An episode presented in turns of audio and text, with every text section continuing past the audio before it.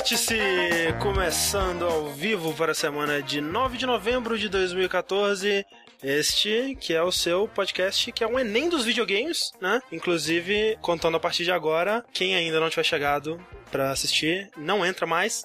Aguardamos aí as suas fotos, seus GIFs engraçados de desespero ao longo da noite. Mas, para vocês todos que estão acompanhando ao vivo no nosso canal twitch.tv barra jogabilidade, sejam bem-vindos, porque eu estou aqui com o doutorando em colorações cítricas para calçados, que é o meu amigo Sushi. E eu aqui, eu entrei a tempo, estou tudo bem aqui na prova.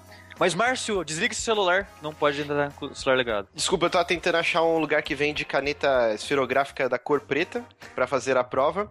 Mas tem uma pessoa aqui que se deu pior, hein? Ele parou para rezar no portão, para pedir para Jesus para ir bem, passar no neném. Estou aqui com o Caio Raine. Exatamente, eu fiquei rezando pra, pra Jah, pra Buda, pra é, Zeus e quaisquer outros deuses mitológicos aí que vocês conheçam. Infelizmente entrei atrasado, mas pelo menos, para minha sorte, eu não vou ter que sofrer nas mãos do mestrando em fisiculturismo André Campos, Opa. que a partir da, do Enem do ano que vem, ele vai implementar também a prova física e todo mundo vai ser obrigado a fazer 200 polichinelos em 5 minutos. Exatamente. Não vai ter largada correndo, vai, tipo, vai ter largada a 100 metros do portão. já, já ocorre, né? Então, por que não transformar isso numa, numa num dos, das pontuações da prova? Mas estamos aqui juntos e, como sempre, nós vamos falar sobre tudo que jogamos nas últimas semanas e também as principais notícias das últimas semanas. Mas, primeiro, eu não sei se vocês sabem, mas o jogabilidade não é só isso aqui, né? Não é só esse streaming, não é só esse podcast. E a gente gostaria de convidar vocês para conhecer o resto do jogabilidade, né? Assim que isso acabar, tomem conhecimento que nós temos um canal no YouTube, por exemplo, que é o youtube.com/barra jogabilidades. O que, que tem lá, Márcio? Tem muita coisa. Tem o DST, mais Opa. conhecido como Do Que Se Trata. As pessoas têm um problema com esse nome, aparentemente. por que será? A versão é. tupiniquim do Giant Bomb. A gente faz reviews, é, reviews de jogos em tupi-guarani e é muito bacana. Assistam a gente faz uns vídeos mais curtos, geralmente, do que o, o Quick Look Giant Bomb. E o último que saiu é do Call of Duty. Assista. É mais curto assim, não é, né? Mas, mas não, a gente se esforça. É, mas a gente é, também tem, tá tendo lá o, o, o, o playthrough do Dark Souls 2. Em breve a gente vai ter os vídeos do Sushi jogando no Bind of Isaac. E tem essas coisas todas aí. Exatamente. A gente também tem o outro podcast que é o Dash, que assim, né? Ele é tipo uma vez por ano, mais ou menos assim, ele aparece. Mas fora ele, a gente ainda tem dois podcasts, que um deles ainda não lançou. E a gente melhor não deixar abaixo, mas vai sair semana que vem, né? Um novo podcast. Aguardem. Para, para todos. Já que já não sai nenhum deles, vamos criar mais um? Vamos. É, pois é, exato. Né? Mas assim, né? É aquela coisa. O motivo pelo que não sai o Dash não tem a ver com o motivo que vai sair Exatamente. esse outro podcast. E também nós temos o Jack, que é o nosso podcast sobre animes. Então a gente convida vocês a conhecerem todo esse conteúdo depois disso aqui, obviamente, né? Porque nós vamos começar, como sempre, falando dos joguinhos, né, Márcio? E eu vou falar sobre Sunset Overdrive, jogo exclusivo de Sony Xbox One. E, cara, é, é difícil e fácil ao mesmo tempo falar de Sunset Overdrive, porque ele é um jogo único. Ele é muito diferente de tudo que saiu é, há tempos, eu, eu diria, cara. Ele é uma mistura de Tony Hawk Pro Skater com a vibe de zoação com a cultura pop de Conker's Bad for Day. Ele também tem o lance de tiroteio e humor a lá Saints Row. E esse jogo é um amálgama de tudo isso, né? E ao mesmo tempo que ele chupinha tudo isso que já existe, ele consegue criar um jogo com um conceito bem único. E esse jogo foi desenvolvido pela Insomniac. Sushi, por favor, fale que eu sempre erro Insomniac. o nome. Insomniac. Onde eu tipo. aprendo, onde eu aprendo a falar o nome dessa empresa. Eu, não, eu acho incrível, eu acho incrível que, tipo, o Márcio, ele canta mal bem inglês. Só que na hora que ele vai falar inglês, tipo, fora da, da, da cantoria... É tudo, tudo, sai tudo errado. É, eu não sei o que acontece, cara. É o sotaque arábico, eu não sei o que acontece.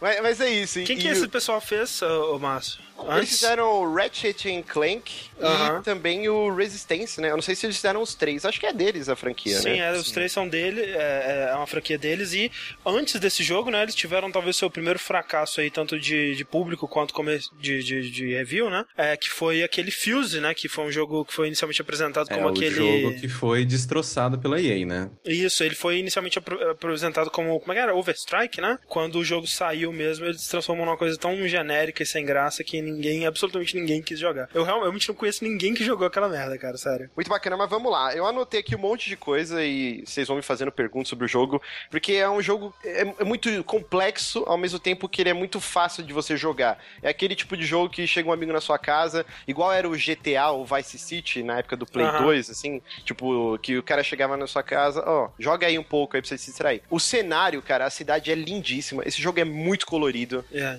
e é engraçado, né? Sempre tem essa rixa, ah, o, o PlayStation 4 é, é muito mais robusto, tanto na parte do hardware quanto do software. E, cara, o que eles fizeram com, com o Sunset Overdrive é algo incrível. Anotem aí no bingo. Mas, Cara- mas Márcio, você não, você não concorda comigo que às vezes esse negócio de, ah, não, um videogame é mais poderoso que o outro, o videogame eh, vai fazer jogos mais bonitos do que o outro. Isso não é bem relativo, porque é só você pegar, sei lá, um jogo que tem uma direção de arte bem feita, como é Ah. o caso do Sunset Overdrive, até os próprios jogos do, do Wii U, né, Wii que U, você vê que exato, são é. lindos. O próprio Zelda Wind Waker HD, que é um remaster de um jogo de 2002, é muito mais bonito que a maioria Sim. dos jogos de PS4 e Xbox One, né? Que nessa de, de, de, de comparar as máquinas e tipo, ah, não, ele é mais poderoso. Cara, tendo uma direção de arte boa, qualquer jogo vai ficar foda, assim. É que o e a Sunset Insomniac Overdrive- consegue fazer isso. ele, ele vai além de, só da direção de arte, né? Que é muito bonita, né? Porque ele joga muita coisa acontecendo na tela, é muita explosão, é muito é, efeito, assim, por exemplo, você, você joga uma, uma arma, as armas são, são um show à parte desse jogo, né? Você tem Aham. uma arma que, que ele lança ursinhos TED com uma dinamite amarrada, né? E quando cai, o efeito de área forma uma bomba de fumaça com uma onomatopeia escrito boom. E, e, assim, são quase centenas de inimigos ao mesmo tempo. Eu não sei se chega a 100, mas cara, se não chega a 100 é um 80 pelo menos. É muita gente, é muita explosão e não cai o frame nem um segundo. E isso vale pro multiplayer dele, que é muito divertido também. Você entra a qualquer momento numa cabine, como se fosse uma cabine telefônica, e começa um. um- continua ainda o mapa, ele não, não segmenta o mapa, é o jogo ainda completo, o- a cidade. E você e mais sete jogadores, e, e vocês têm missões. Caramba, sete? Sim, sim. São oito jogadores, cada um com a sua customização única, com a sua arma, e explodindo e onomatopeia, e não cai o frame, cara. E- o que eles fizeram Caramba. é, é Eu muito achava que era, sei lá, absurdo. tipo, só um, co-op da vida, tipo, Não, ou não. até um, sei lá, quatro jogadores, que nem foi o Dead Rising, mas oito é, tipo, Sim. absurdo. É, é bizarro. E- E um subindo no fio, outro quicando em carro, outro, sei lá, tipo, é uma putaria desenfreada, assim. E não cai frame. E, e esse modo multiplayer é muito divertido porque, assim, ele aparece no mapa. Ó, vocês têm, sei lá, um minuto pra chegar num ponto X. E aí são esses oito pessoas, um no fio, cada um pra um lado, e quem chega primeiro ganha uma- um bônus. Então já vira um minigame de quem consegue navegar melhor pela cidade. E aí quando você chega lá, é uma luta, né, modo horda, e aí você tem quatro mini missões e depois vai pro Tower Defense, que é uma base toda conectada e começa a vir monstros de todos quanto é lado. E o jogo ele tem essa diversidade de missões, né? É, de tempos em tempos você tem um grande evento, que esse- são esses essas telas mais é, Tower Defense, que você pode espalhar armadilhas que você vai ganhando conforme você vai avançando no jogo. E aí você tem que defender essa base durante 3 minutos. E até quando eu e o Sushi a gente gravou o DST, o Sushi falou: Ah, mas será que não é enjoativo pra quem não gosta? Mas elas são bem espaçadas e acho que são umas 5 só. E o jogo, sei lá, tem umas 40, 50 missões. Então fica algo bem centrado. E isso é outra coisa que ele faz muito bem. A maioria desses jogos sandbox, mundo aberto, né? Acaba que chega num momento GTA ou Saints Row, qualquer jogo do gênero, Máfia, chega uma hora que você não aguenta mais. Aí você fala, putz, cara, eu não aguento mais dirigir Aham. pra chegar no ponto A ao ponto B na missão. E o Sunset Overdrive, até o final, eu zerei ele acho que umas 20 horas. É a, a missão principal, eu ainda continuei jogando, agora eu tô tentando fazer as side missions. E, e não enjoa nunca de você ficar é, é, andando pela Navegando cidade. pelo mundo. Navegando, vi- assim. Isso é uma coisa que eu ouvi dizer bastante sobre ele, né? Que é uma das partes mais divertidas é você andar pela cidade, né? Porque eles é, fizeram um bom level design que aproveita bastante suas habilidades, que nem o Márcio disse, né? Ele tem uma uma pegada meio Tony Hawk, que você vai fazendo grinding e manobra e você pula em coisas que são servem tipo como trampolim, mesmo que elas não sejam necessariamente É que macias, uma, né? Uma coisa que vocês sempre falam, que vocês comparam com Tony Hawk, na minha cabeça eu fico, caralho, Jet Set Radio, Jet Set Radio. É Tony muito Hawk mais... conversa mais fácil com as pessoas, né? Nem sim, todo sim, mundo é que o tipo... É verdade. Mas as pessoas deveriam, tipo, porque é, é bem isso mesmo, assim, de tipo, de ir se movimentando pela cidade, indo pra lugares mais altos, é, nesse, nesse negócio. Mas, Márcio, eu tenho uma pergunta pra te fazer. É, a Insomnia, que elas, o, o, o que sempre chamou atenção nos jogos dela eram o design das armas. Isso Mesmo no, no Resistance, Clank, é, né? isso no Ratchet Clank, no próprio Resistance. É, no começo do Fuse, no, no próprio Fuse, É, eles Fuse têm, tentou. têm uma questão, né, tipo, de cada um daqueles personagens tem armas diferentes, habilidades diferentes. Mas, tipo, e isso foi uma das coisas que mais me chamou atenção quando o jogo foi apresentado. De, tipo, aquela arma que atira LP, a, a outra que, sei lá, que joga uma, uma, uma, uma gosma que, é, que chama todos os zumbis pra cima dela. Tipo, É, você o- sentiu essa variedade mesmo, assim, de armas? Sim, sim. Isso é um show à parte no jogo. Ele, é que nem eu falei, é um jogo muito fácil você pegar no controle e jogar e, em, sei lá, em alguns minutos você já tá meio que quase dominando. E ao mesmo tempo ele é bem complexo. O jogo ele divide em três tipos de armas, né? Que são machine guns, que eles falam, né? Ar- Armas automáticas, armas de um disparo e armas deploy, que seriam, por exemplo, e, e dentro dessa gama, cada arma é bem única naquilo. Por exemplo, é, armas automáticas você tem um lançador de discos de vinil. E aí o nome da arma chama High Fidelity, né? Que é uma alusão Aham. àquele filme do John Cusack, o Jack ou, a- Black. ou a LPs mesmo, né? É, um disco de vinil, né? E, por exemplo, tem a Dirty Harry, que é uma Magnum gigante. Tem, tem uma que chama Compensator, Flaming Compensator, que é, pra- é a um pênis. É um pênis com duas bolas, assim, e um revólver. Muito foda esse revólver. E você tem essas deploy que eu falei, por exemplo, você tem uma que você atira balões, e esses balões têm uma hélice segurando um revólver, e você vai jogando e eles vão atirando em todos os inimigos da área. As armas são bem únicas, cara, são muito divertidas. Você tem também uma arma melee, que apesar de não alterar o, o dano que ela dá, você altera Então, pode ser tipo a marreta biônica do Chapolin, um violão pegando fogo, um taco de beisebol. O jogo, a customização desse jogo, eu nunca vi nada parecido. Inclusive do personagem, né? Parece bem nível Saints Row pra cima, né? De, de você criar o seu próprio personagem, homem ou mulher, e, e não tem limitação, tipo assim, ah, o, o personagem homem só pode vestir roupa do homem. Não, você pode colocar um vestidinho, você pode fazer o que você quiser, né? Ah, e não é só isso, por exemplo, você cansou de jogar com mulher, a maioria dos jogos faz você ir até o final com aquele né? personagem. Ah, exato. Não, você pega toda a customização que você fez na, na sua personagem e você faz ela virar um troglodita. E é muito engraçado. Eu joguei com uma personagem, fiz diversos streamings. É, e aí eu trocava. parabéns, viu, Márcio? muito, muito, muito bom gosto nessa Muito personagem. bonito.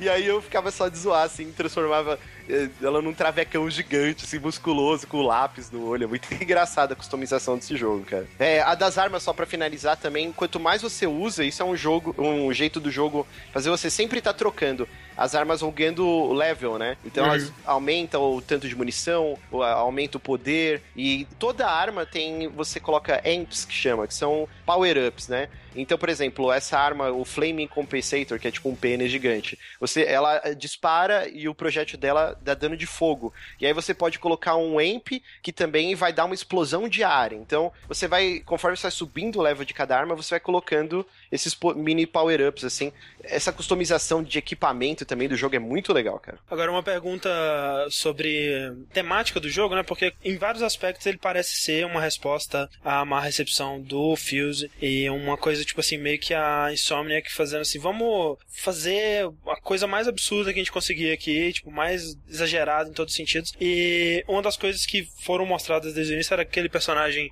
que eles usaram pro marketing, que é aquele punk, com a jaqueta de couro, com o cabelo, né? E raspado. Ah, exato, isso. É, e alguns trailers fazendo piadinhas, né? Aquele que começa parecendo um shooter militar, e aí ele chega e dá porrada no cara, etc. Muitas, muitas das vezes esse humor parecia um pouco forçado, um pouco daquela coisa. Nossa, Over nós estamos the top, tentando. né? Exato, exagerado, assim, não estamos nos esforçando demais pra ser engraçado, e nos esforçando demais pra. Fiquei com medo deles se esforçarem demais pra fazer essas referências né, à cultura pop, que quando tem como você fazer de uma maneira legal, né? Mas quando você exagera também, acaba funcionando pelo, né, saindo pelo culatra esse tiro. Você achou que, que funcionou bem no, no jogo? Então, eu não sou um grande fã de Saints Row 3. Eu sou uma. Eu sou fora da curva, eu gosto só do Saints Row É, 1 e eu- 2. Eu também, eu, eu sou. Eu não, é, não é nem que eu não gosto, eu tenho ojeriza a Saints Row. Eu acho que eles forçam demais. E o meu medo.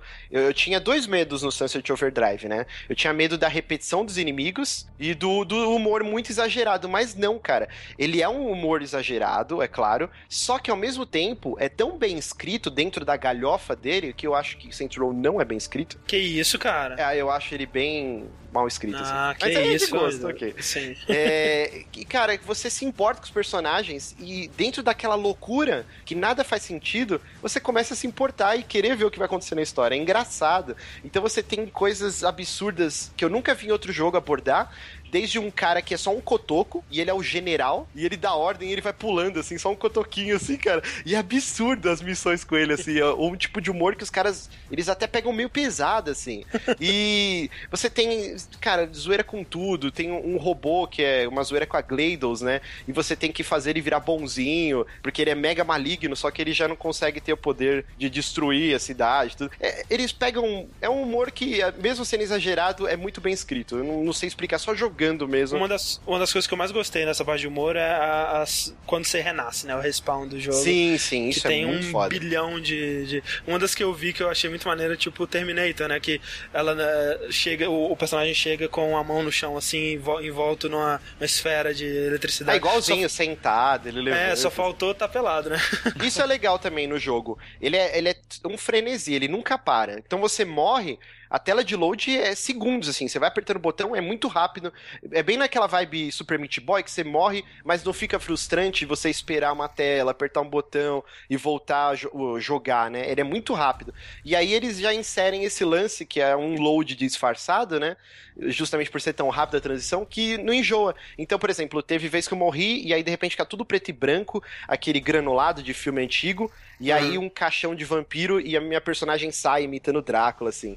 Outra vez aparece um sarcófago e ela sai dançando, tipo, é, Walk Like an Egyptian. Recomenda então. Recomendadíssimo, cara. Acho que todo mundo que tem um Xbox One, esse é um jogo obrigatório, cara. Então, Márcio, eu tenho uma pergunta aqui sobre isso, inclusive, hum. foi mandado pra gente anonimamente pelo ask.fm barra jogabilidade, onde você pode mandar perguntas e as melhores a gente seleciona, o Sushi seleciona e manda pra gente aqui no, pra gente discutir no Vértice. E uma sobre esse assunto, que eu gostaria de saber a opinião de todos vocês, é seguinte: com o corte de preço, né, que o Xbox One sofreu um corte de preço promocional, né, que aparentemente só vai durar esse final de ano e depois deve voltar ao normal, ou não, não sei, vamos ver. Exclusivos melhores, na opinião dessa pessoa, e eu acho que eu concordo com ela, porque o PlayStation 4 não tem muitos exclusivos nesse final de ano. Aí, colocando entre parênteses, Sunset Overdrive, Halo Forza, vocês acham que o Xbox One consegue se recuperar nesse final de ano, ou seja, se superar o PS4 em vendas ou coisa do tipo? Então, cara, é, a gente tá vendo essa corrida, né, do é encabeçada pelo Phil Spencer, né? Eu sempre fico pagando pau aqui pra ele, mas eu, eu realmente admiro muito o trabalho dele. Sim, sim. E, cara, igualou o, o valor, né? Foi pra 399 dólares, aí depois eles fizeram esse bundle sem o Kinect, 350. Inclusive, esse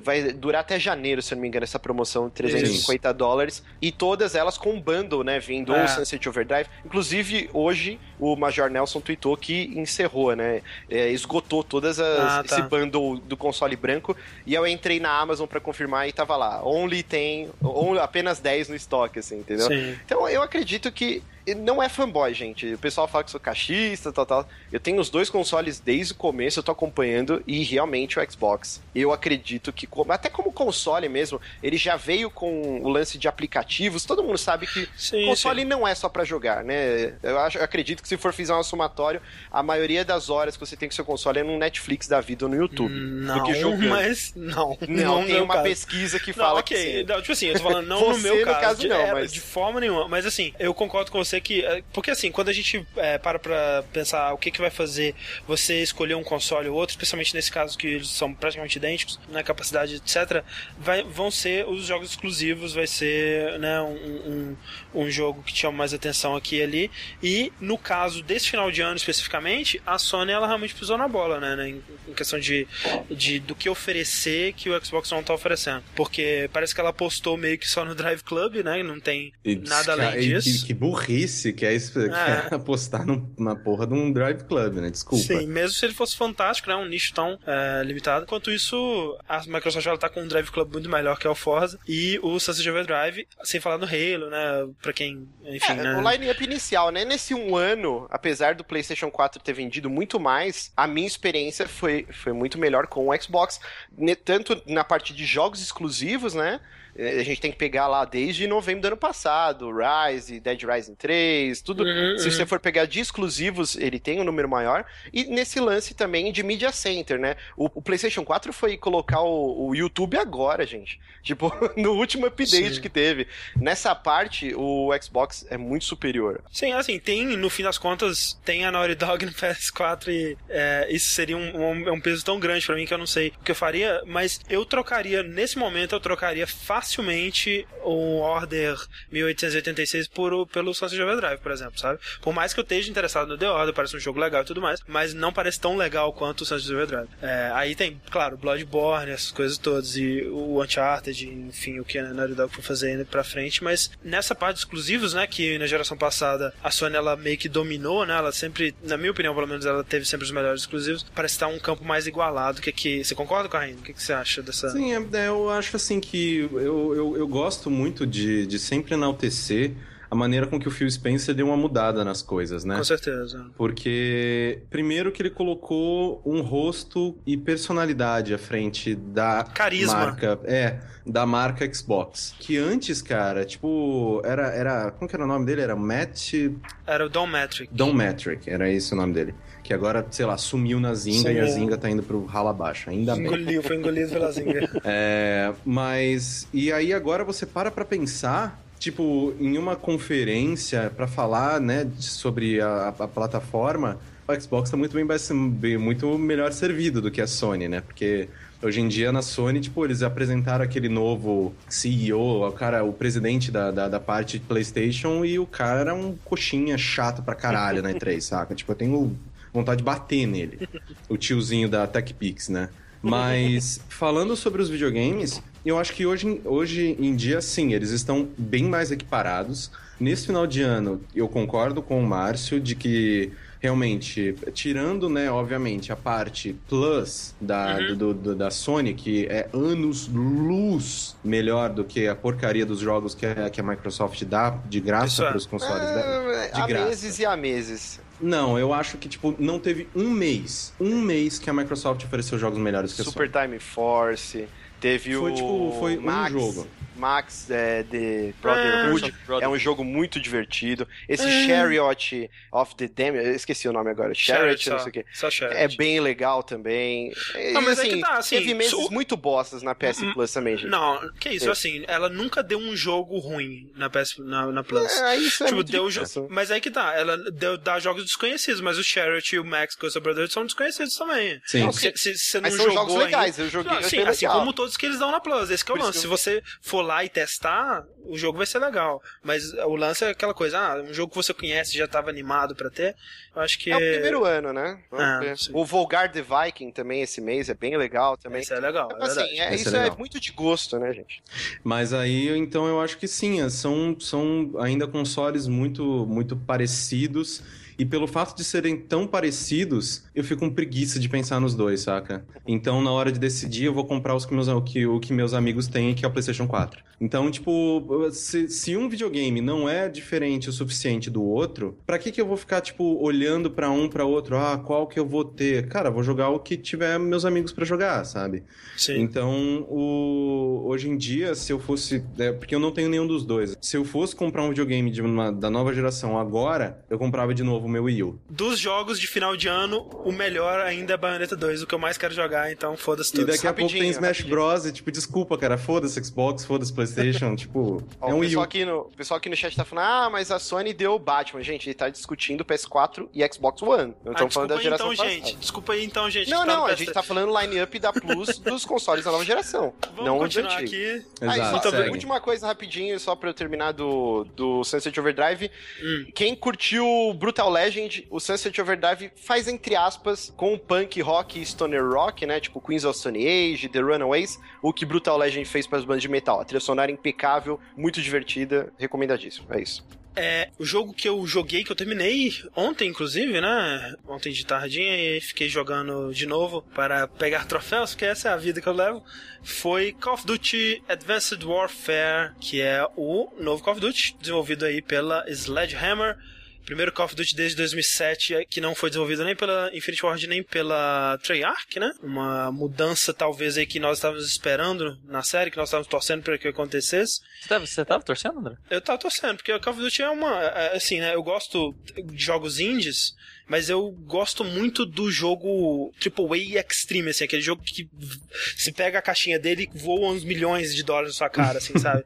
Quando você abre. Eu defino Call of Duty é, Advanced Warfare como a epítome do massa véi. é, por aí. Call of Duty, de modo geral, né? Ele é bem massa velho. É, então, assim, eu torço pelo, pelo sucesso, né, de Call of Duty, porque é uma série muito bem sucedida financeiramente, que tem como, é, né, usar esse, esse, esse dinheiro todo e se ele puder usar isso de uma maneira criativa, de uma maneira que, né, inovadora, todos seremos mais felizes. E eu tava torcendo para que esse Call of Duty fosse isso, né, que eles estavam estão trazendo a aventura para um, uma temática futurística, né, 40 anos do futuro, sei lá, fazendo uma coisa que a franquia nunca fez antes, foi um foco muito maior na história, no jeito de contar essa história, com captura de movimento estilo The Last of Us, estilo eh, esses jogos, né, que usam motion capture, aquele mais elaborado com a roupinha de ping-pong, etc. Como todos devem saber aí, com o Kevin Spacey, né, fazendo um, um dos personagens principais, e o protagonista, óbvio, nosso querido Troy Baker, o homem Ah, mais maravilhoso do mundo. Meu né? banda. Vindo de um Fantástico. bochechudo, ele é bochechudo.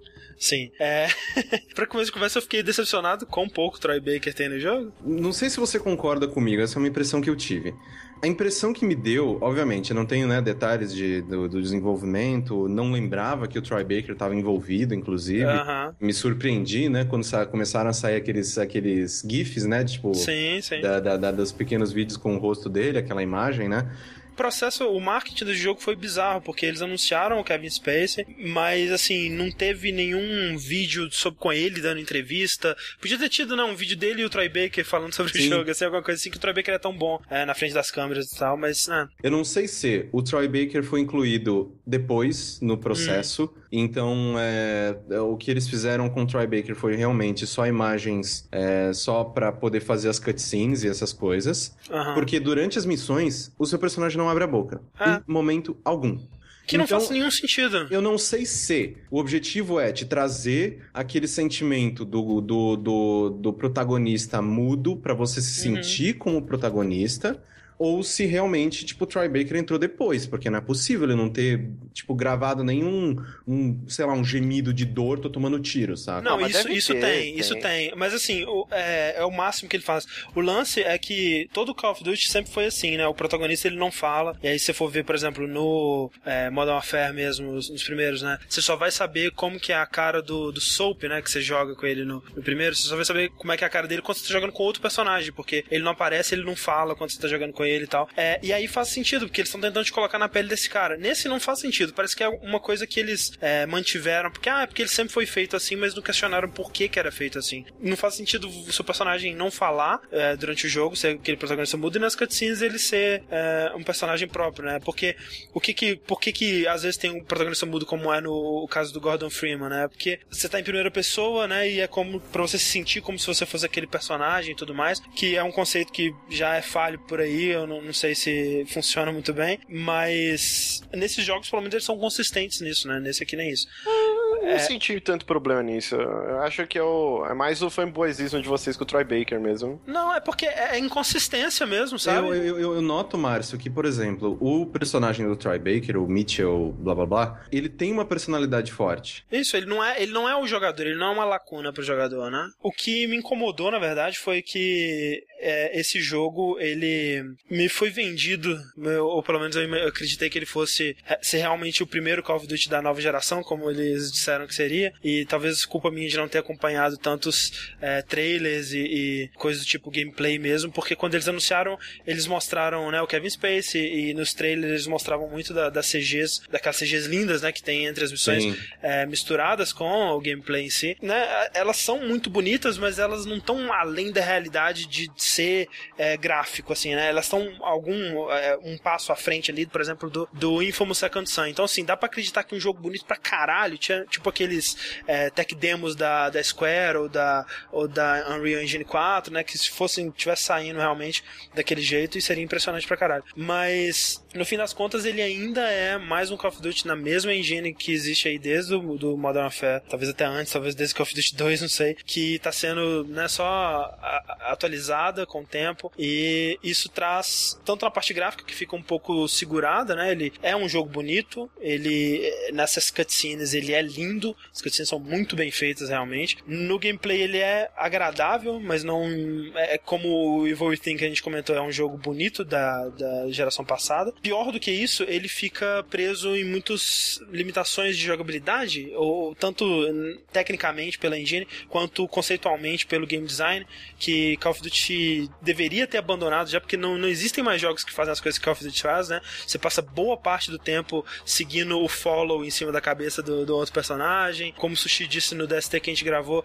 é uma atração de parque de diversões, né? Você tá é, seguindo é, uma, uma série de eventos e se você tentar sair um pouco dessa rota ou se você é, for mais rápido ou ficar para trás, as coisas elas quebram, né? Elas não acontecem do jeito que elas deveriam acontecer. Tem, tem uma missão só que eles tentam desviar disso, que é a missão do, do gancho. É a única que é missão. É, Ah. aquela, eu, sei, aquela eu me senti Ah, é, um pouco da- mais da- da livre. mansão. Ela te dá uma né? liberdade bem grande. Aquela É. a missão stealth, né? Ela Isso. realmente tem. É verdade, isso é verdade. Mas, de modo geral, é uma sensação que define esse jogo pra mim é eu estar andando e aí o meu personagem começa a tremer porque tem um NPC tentando passar por mim, que era um cara que devia ter passado já e ele tá me atravessando agora porque eu tentei ser mais rápido que o jogo e tal. É, tem uma missão que você vai em uma, é, Detroit abandonado, né?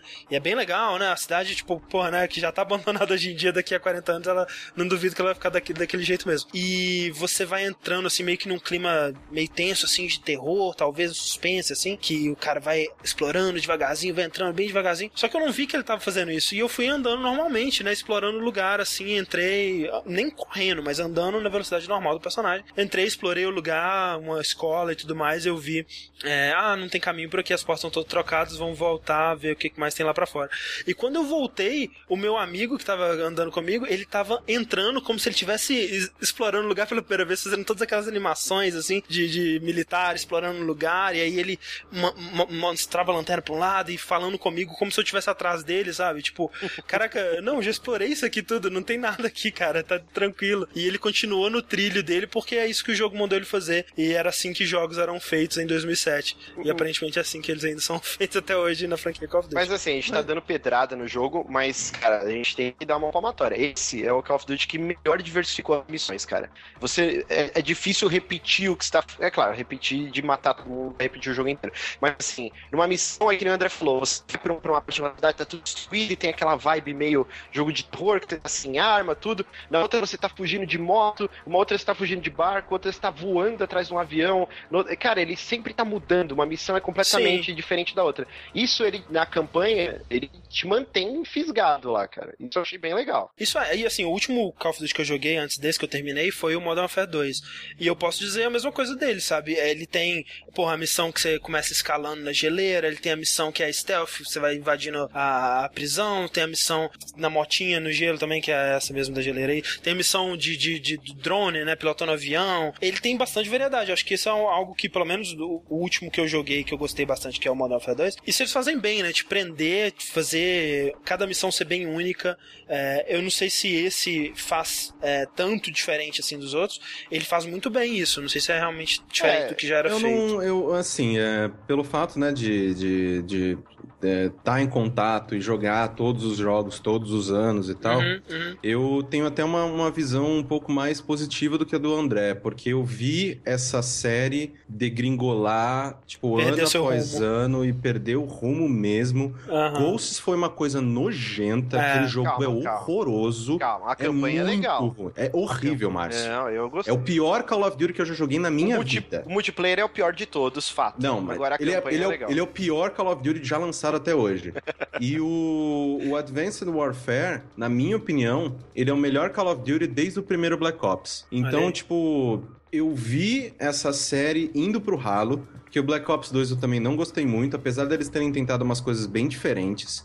É, de, de realmente de, de ter até um pseudo tower defense, assim, em algumas fases, de você controlar as coisas por cima e depois pular pra ação, isso eu achava bem legal. Narrativa ramificada. É, coisas. só que desde o do, do, do primeiro Black Ops, que tem uma. Eu acho a história daquele jogo bem bacana. Uhum. É, desde o Black Ops eu não me divirto tanto com Call of Duty.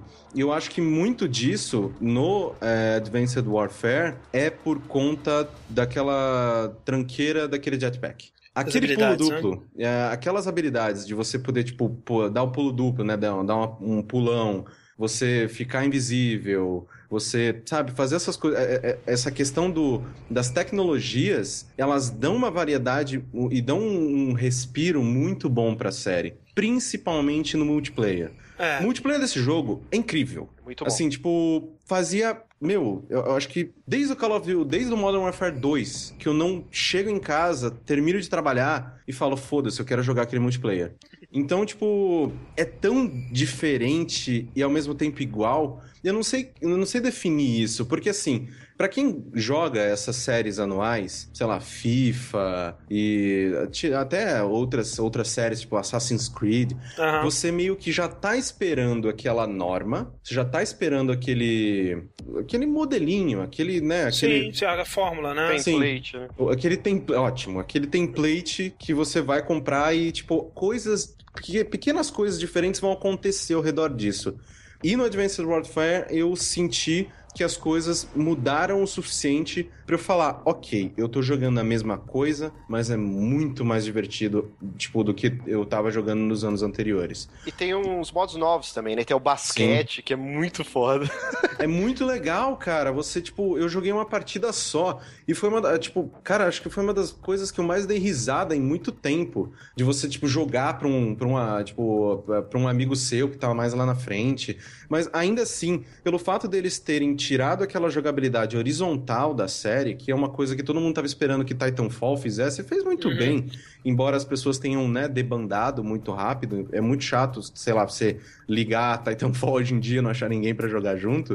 Porque aquele jogo é bom, cara. É muito injustiçado. Faltou uma Mas- campanha. Eu também acho, completamente. Mas é, quando você tira essa horizontalidade do, do gameplay e fala, ok, eu não posso, eu não preciso ficar andando só nesses corredores. Posso andar pelos telhados. Então foda-se. Dá uma mudada na, na- na jogabilidade que é incrível. Você passa, tipo, horas e horas e horas atirando nas costas das pessoas porque eles não viram você pulando por cima delas. Eu só acho É que quem jogava de camper, de sniper, não gostou muito, né? Porque ficou muito frenético. Tem gente agora, cara. ainda jogando assim, cara. Isso que me deixa puto, cara. Não, mas deve ser legal demais, porque aí você pega esse pessoal otário, né? Que tá nos modos antigos ainda e aí que é legal mesmo. Outra mas coisa o que me foda deixa do- desgraçado da, da- do- das partidas de gameplay que eu joguei, eu joguei poucas, mas eu quero, quero jogar muito mais. É de que ainda tem esses campers filha da puta. E, tipo, e você vê que o cara, meu, você tem, tipo, o- um pulo foda alto pra caramba, que você pode entrar num qualquer, no, no telhado dos lugares, você tem campo de força, você tem, tipo, invisibilidade, você tem não sei o que, blá blá blá. E o cara continua indo pro canto do cenário deitar É. com a sniper dele, tá ligado? Tipo, me dá muita raiva.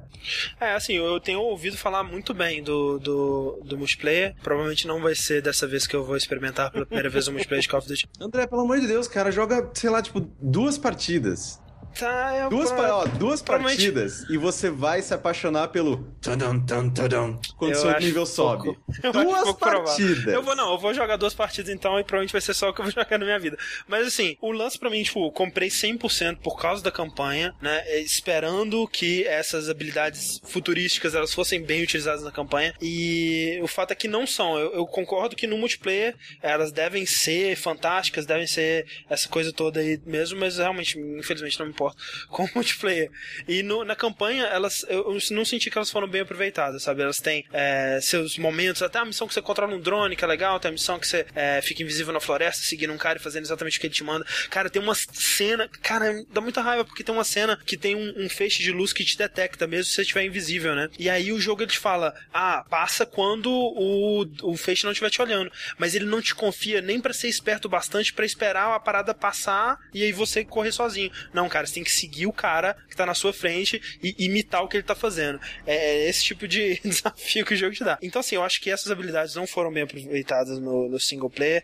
Ele tira e põe é, as suas habilidades de jetpack, de. Todas as habilidades, né? O, o bullet time e tudo mais, quando ele quer, quando ele acha que você. Né, dependendo da fase, quando precisa ou quando não precisa. Seria muito mais interessante se ele tivesse um design mais aberto para as fases. Como, por exemplo, não precisava nem ser no nível Deus Ex, mas como, por exemplo, no nível Wolfenstein, né? Que é, para mim, um dos melhores jogos desse ano, sem dúvida o melhor shooter é, que eu joguei esse ano. Que tem esse filosofia de uma fase mais aberta que comporta é, vários estilos de, de, de, jogabilidade. No estilo que você quiser jogar, ele vai é, se adaptar geralmente. E acho que essa comparação que, que dá pra fazer, né? Que é um, quando você põe o single player desse jogo com o single player do Wolfenstein, não tem comparação. O Wolfenstein é muito, muito melhor, cara. Me incomodou. Dito isso, eu ainda gostei do jogo. Eu acho que ele é tão bom quanto o Modern Warfare 2, que foi o último que eu joguei. Mas Modern Warfare 2 é um jogo de 2009. E hoje em dia eu esperaria algo mais. Né? Então essa é a minha. O que, que você achou do Call of Duty Modern é, Advanced Warfare, Sushi?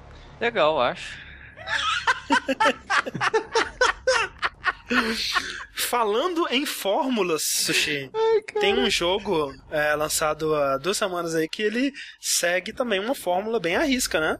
Ele segue, André. E isso eu acho que é um dos maiores problemas do jogo, por sinal. É verdade? O, o, o, jogo em questão é o Lords of the Fallen. Eu só comprei ele pelo marketing exagerado dele no foco de que a gente vai ser um Dark Souls enquanto não sair um próximo Dark Souls. pra é, é, suprir o vazio no seu coração enquanto Bloodborne não sai. Exatamente. E eu aceitei isso. Eu vi as propagandas, eu falei, ok, esse jogo ele não vai mudar o mundo, a arte dele não é dessas coisas, a jogabilidade não tá tão refinada, mas parece divertido ainda assim. Ele vai ainda dar, alimentar aquela minha ânsia da, daquela experiência semelhante que o Dark Souls dá, que é, é um combate com pace mais metódico, com muito risco e recompensa, com exploração do mundo e recompensa disso e tudo mais. É uma dificuldade mais, é, mais elevada, né? É Sim. menos é, é aquela é, coisa... É desafio, desafiante, um jogo desafiante. Sim, assim, né? É sem, é, desviando um pouco daquelas convenções de, de checkpoint, né? De dar tudo na mão do jogador, segurar na mão bastante tudo mais, que é meio que o que a gente espera de Dark Souls, Isso. Né? E quando eu fui para esse jogo, eu já fui esperando que ele fosse uma versão piorada do Dark Souls. Então eu já fui com a uhum. expectativa baixa. Eu já fui aceitando do que ele, o que ele seria, sabe? E uhum. quando eu joguei, ele conseguiu ser pior que as minhas expectativas baixas. que é muito. É esse que é o negócio. Eu fui com a expectativa baixa, mas eu fui com a expectativa dele ser o que ele me vendeu, que é o pseudo Dark Souls. E ele não foi isso. Pra, pelo menos para mim, ele não entregou isso. Ah, sim, Sushi. Eu acho que aí você tá sendo duro demais com ele, porque ele é um pseudo Dark Souls. Ele não é um Dark Souls, mas um pseudo Dark Souls ele é, pelo menos isso. Eu queria contestar uma pinóia que você foi com a expectativa baixa. Muita gente que não foi com essa vibe Dark Souls gostou do jogo. Eu acho, eu acho, posso estar cagando regra, mas é que você tá numa crise de abstinência tão grande pelo Bloodborne que você jogou todas as expectativas em cima do Lords of the Fallen. E por não, isso cara. você não gostou tanto do jogo, Sushi.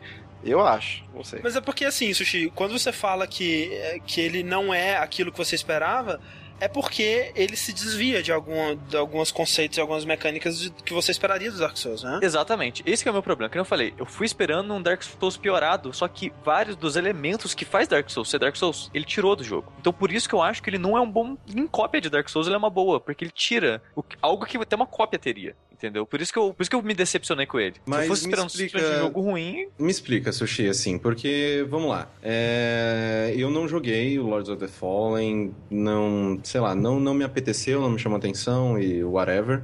É, já tinha muitas outras coisas para jogar. Só que no que me parece, ele fala, não, porra, é, Dark Souls, é, vamos tentar fazer aqui esse combate de, de, combate Dark Souls, né? Ninguém, todo mundo esqueceu os targets da porra do Zelda.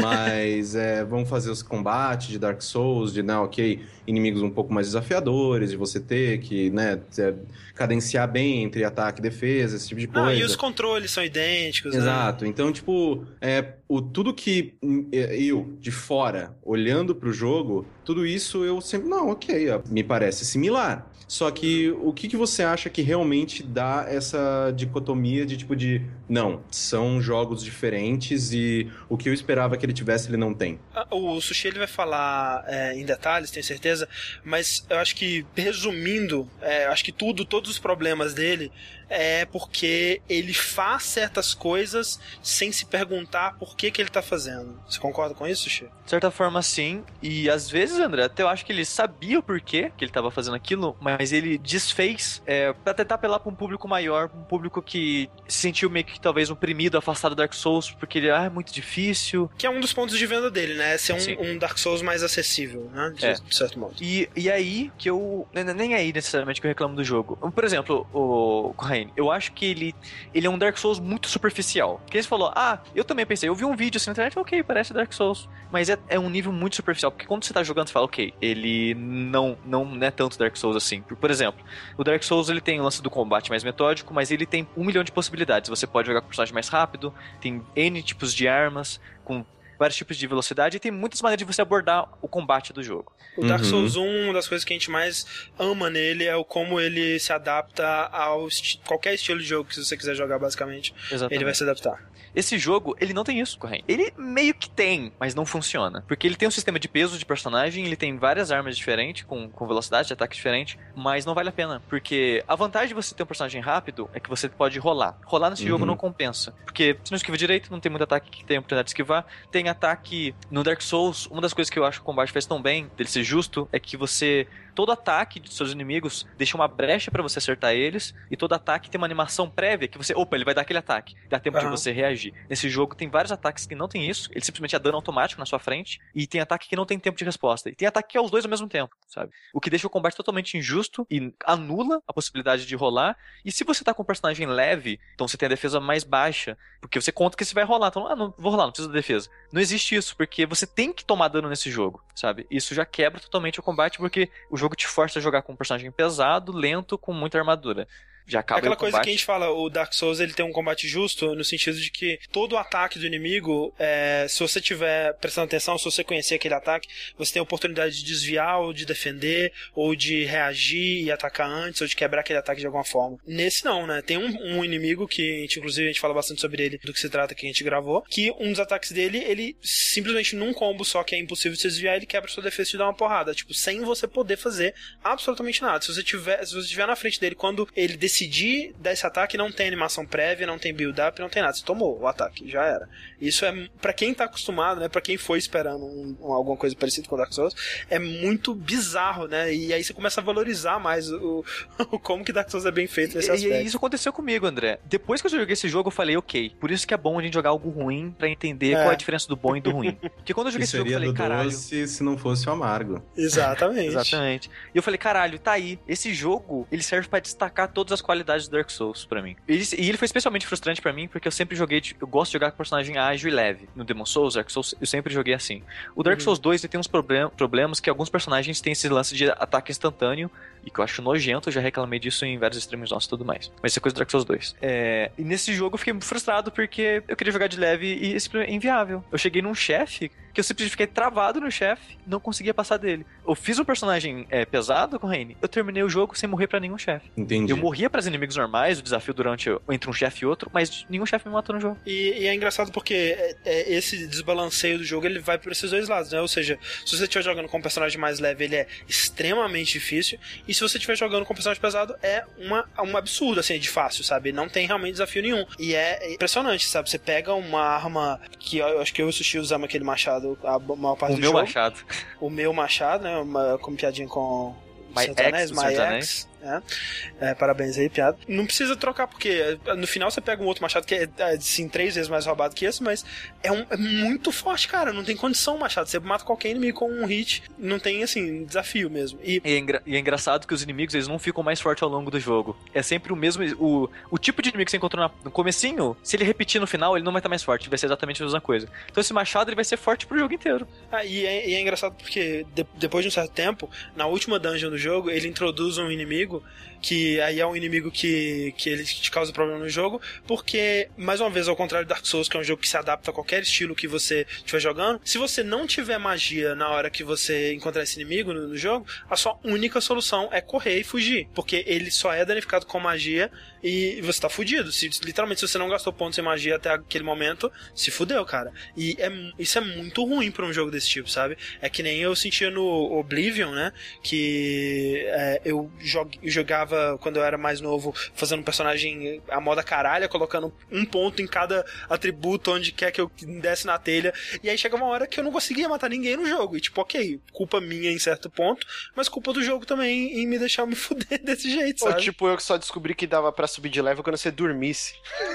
É, tá com as 5 horas de jogo, tá ficando difícil pra cacete. Falei, meu, o que que acontece? Fui lá no FAQ, ah, você tem que dormir pra subir de level. ok, ficou. Aí, eu, cara. aí, tipo, o Márcio dormindo com o personagem dele, tipo, já tinha, sei lá, uns 500 mil pontos de habilidade acumulados. É aquele cara que dorme magrinho e acorda, tipo, super bombado, assim. É o Tobey é, Maguire. É o Tobey Maguire no primeiro Spider-Man, acorda arriscado. Assim. É, mas, é, é assim, é, Sushi, eu gostei mais desse jogo que você. Sim. Quando eu terminei ele, eu tava bem feliz, inclusive, com o jogo. Eu tinha passado... É, depois que eu vomitei em cima dele pra você? Sim, teve isso. Teve o Sushi abaixando pra caralho minha expectativa. Mas, assim, são raros os jogos que conseguem me prender como esse jogo me prendeu. E talvez seja esse lance dele ser tão fácil, né? O Dark Souls tem aquela coisa, tipo, acabei de passar por um chefe infernal, acabei de derrotar o Film Night. A última coisa que eu quero é essa tensão de novo na minha vida. Eu preciso parar, eu preciso recuperar minha força, eu preciso pensar em considerar explorar uma outra dungeon que pode ter ou não um chefe tão difícil quanto esse. Eu não quero isso na minha vida. Agora, e esse não, é tipo, você vai. É, uma, é um passeio no parque, você vai indo de um chefe pro outro, pulando. A história é, é, um jogo bem curto, né? O Sushi ele zerou em é, 13 horas, eu zerei, eu zerei umas 10, assim, porque o Sushi tava me ajudando e tal, falando pra onde que eu tinha que ir e tal. E você vai estar tá sempre, tá sempre indo ao caminho de um chefe, os chefes são bem perto uns dos outros, você tá sempre indo pra, pra né, seguindo a história pra frente. E eu zerei esse jogo de uma vez só. Assim, eu joguei é, do início ao fim as 10 horas de jogo de uma vez. É. E isso é muito raro de acontecer. É, e me divertindo. Não achei o jogo chato, não achei o jogo maçante em nenhum momento. Mentira, em nenhum, em nenhum momento é mentira, porque essa parte do fantasma no final do inimigo que só morre com magia no não, final. Eu, eu pensei que o André ia dar um soco na televisão de que tava rexincando. Eu fiquei, eu fiquei muito puto. Eu fechei o jogo nessa hora, aí eu respirei por tipo 5 minutos assim, voltei, e aí eu passei correndo do fantasma, etc. Uma coisa, uma coisa foi maravilhosa foi acompanhar o sushi no dia, que ele tava pilhadaço, e o jeito que ele falava, você vê que o olhinho dele tava brilhando, assim, ó. Mó felizão no começo do stream.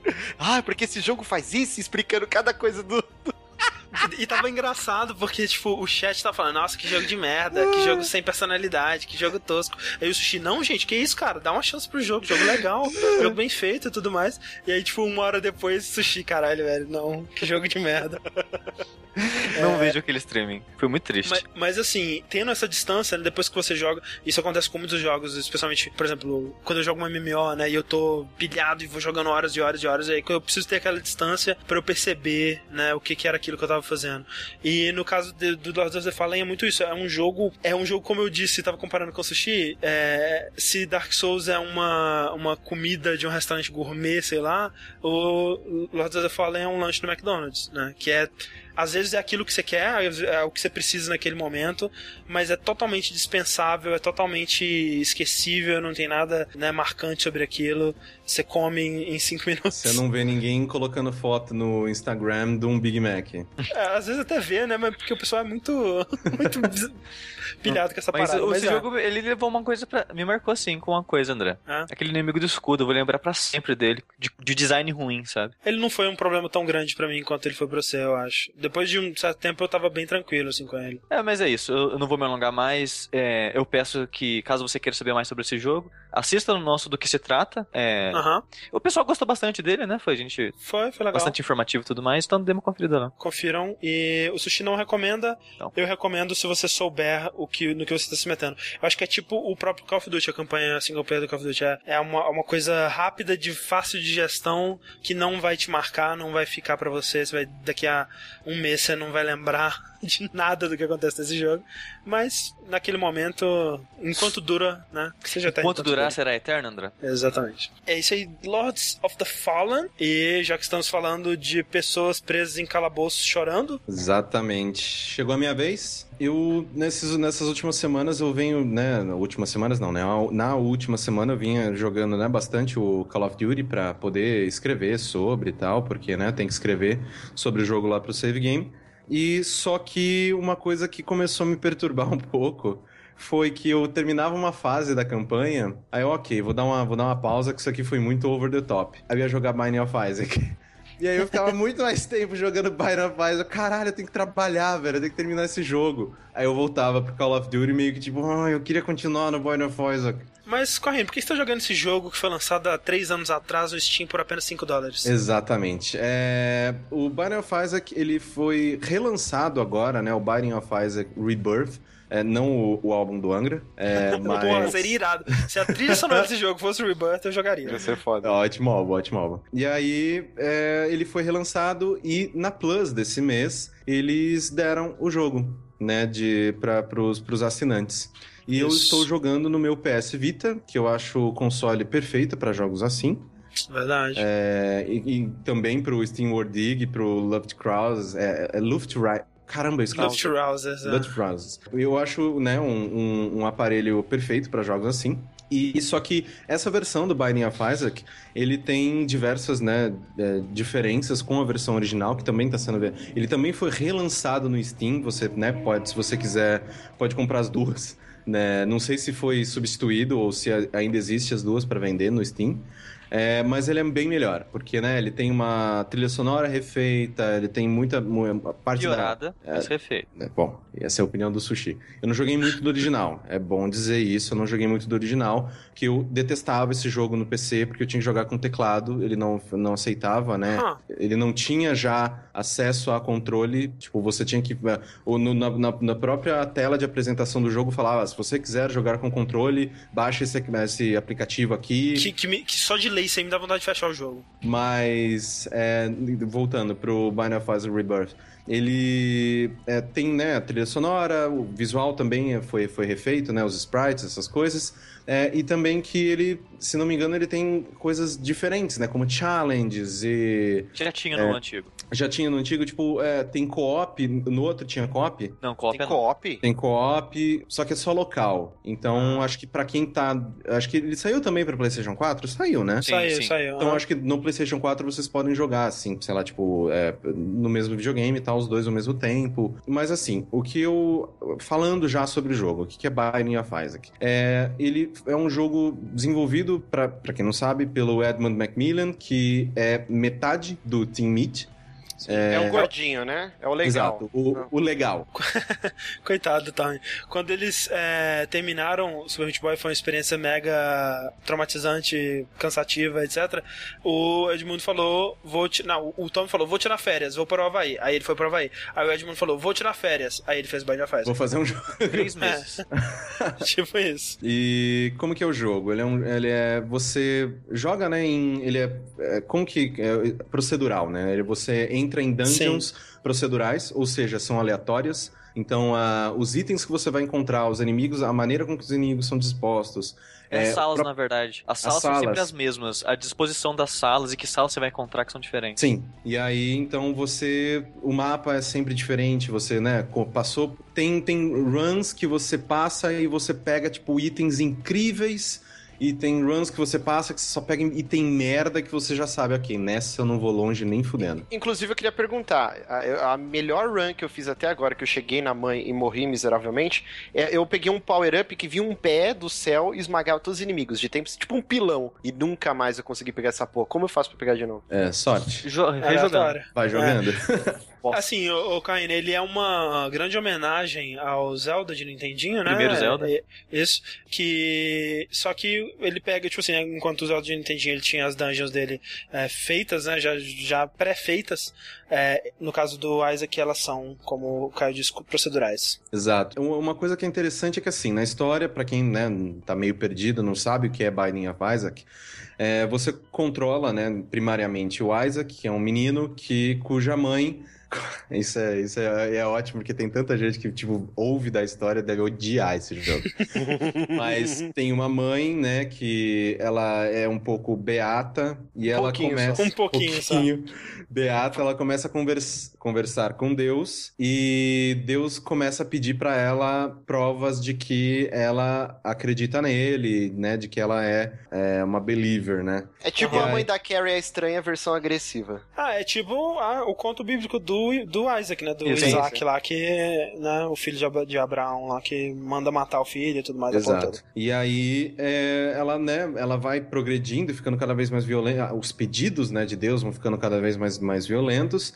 Até o ponto em que Deus fala: olha, é, todos os seus sacrifícios aí, tipo, não são suficientes, eu que eu peço o seu filho em sacrifício. E aí, quando a mãe vai, vai entrar no seu quarto, você, ela tá, você tá trancado, você encontra um- uma porta para um porão, você pula e aí é meio que começa o jogo. O interessante das mecânicas dele é que ele, é, ele funciona como se fosse aqueles shooters em que você move o personagem com, com um analógico e atira para as direções, né? Tipo, cima, baixo, esquerda, direita, com o Aham. outro. Né? Como é, Super Stardust, esses, jogos assim. É, e o interessante é que a munição do. É tão horrível, gente. A munição do Isaac são as lágrimas dele. Então você, tá muito triste. é, você chora em cima dos seus inimigos para matar eles. E os seus inimigos são sempre coisas bem grotescas, fetos, pedaços de merda. É tipo, são coisas muito horrorosas.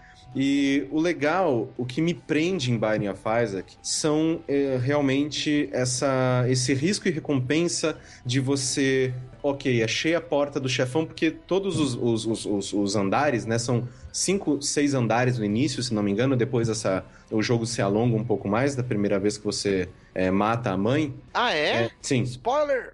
Nossa, ele fica, ele fica o dobro do tamanho, Márcio. fica. Caraca. É, então, é, você vai e todos os, todos os andares tem um chefão. Você mata esse chefão, você abre né, mais um, um alçapão e pula pro andar de baixo. É, só que o legal é que, assim, por exemplo, você tá é, investigando um mapa, você achou o chefão. Você pode simplesmente entrar e tentar matar e já seguir. Mas tem algumas partes do mapa que você ainda não explorou, não- ainda não explorou. Porra, e se lá tiver um item legal? É porque, como é, a gente não falou, mas é, o se fosse classificar esse jogo no gênero, seria um roguelike, um roguelite, né, que inclusive ele foi um dos responsáveis pela popularização, repopularização desse gênero.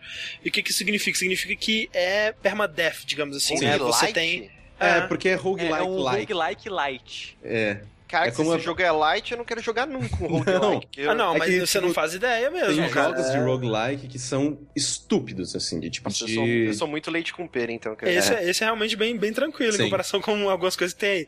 Mas assim, é, o que que significa? Tipo, que você, que você tem uma vida pra tentar zerar, pra tentar fazer o que você, você puder, e aí você morreu, começou do zero. Você perdeu tudo que você conseguiu ali, né? Alguns jogos como o Rogue Legacy, ele mantém algumas coisas e tudo mais. Esse aí não, né? Zera tudo. Nesse, ele adicionou uma parada, André, que fica de um jogo pro outro. Ah, é. Que agora eles adicionaram uma máquina de doação de dinheiro em todas as lojas. Uhum. Essa Uhum. máquina você pode colocar suas moedinhas e conforme você vai colocando essa, essa, o número de moedas fica para os próximos jogos.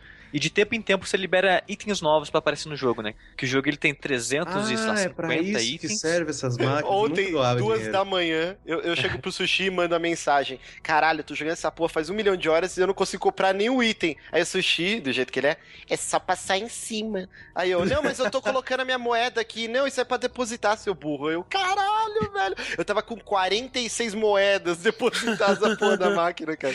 Aí, Eu nunca depositei é, que moeda. o jogo ele tem tipo, 350, quase 350 itens, só que só cento e poucos são liberados de cara. Outros vão liberando com ações que você faz, é tipo terminar com o personagem, é, fazer um- uma coleção de itens e você pegar esses itens seguidos libera um item novo que pode aparecer. É isso que te prende nesse jogo, Sushi? É fazer tudo? É, e esse jogo, André, tem tanta coisa a se fazer que você não tem ideia. Eu já devo ter umas 30 horas nele e não fiz nem metade que tem pra fazer. Uhum. E É, o- tipo, e nesse- essa máquina serve pra isso. De tempo em tempo você libera itens, você faz a loja ficar melhor. Ela, em vez de ser três itens, é quatro. E atualmente eu tô aparecendo cinco itens cada vez que eu vou na loja.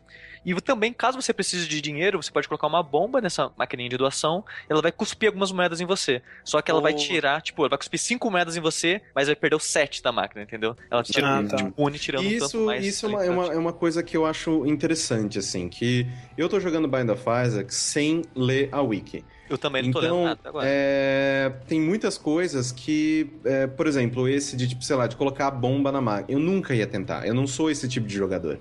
É, inclusive Então- aquela estátua, os bichinhos, que é tipo uma estátua triste, eu Aham. também descobri ontem que dá pra você explodir eles. O Você vendedor explodir- da explodir loja. qualquer máquina, bichos e coisas. É, eu eu, eu não, eu, não, eu, não, eu, não, eu não testo essas coisas, sabe? Então, tanto que demorou um bom tempo pra eu, no Vita, né, aprender que eu tinha que clicar na tela pra ele usar aquelas pílulas, né, que você geralmente acha.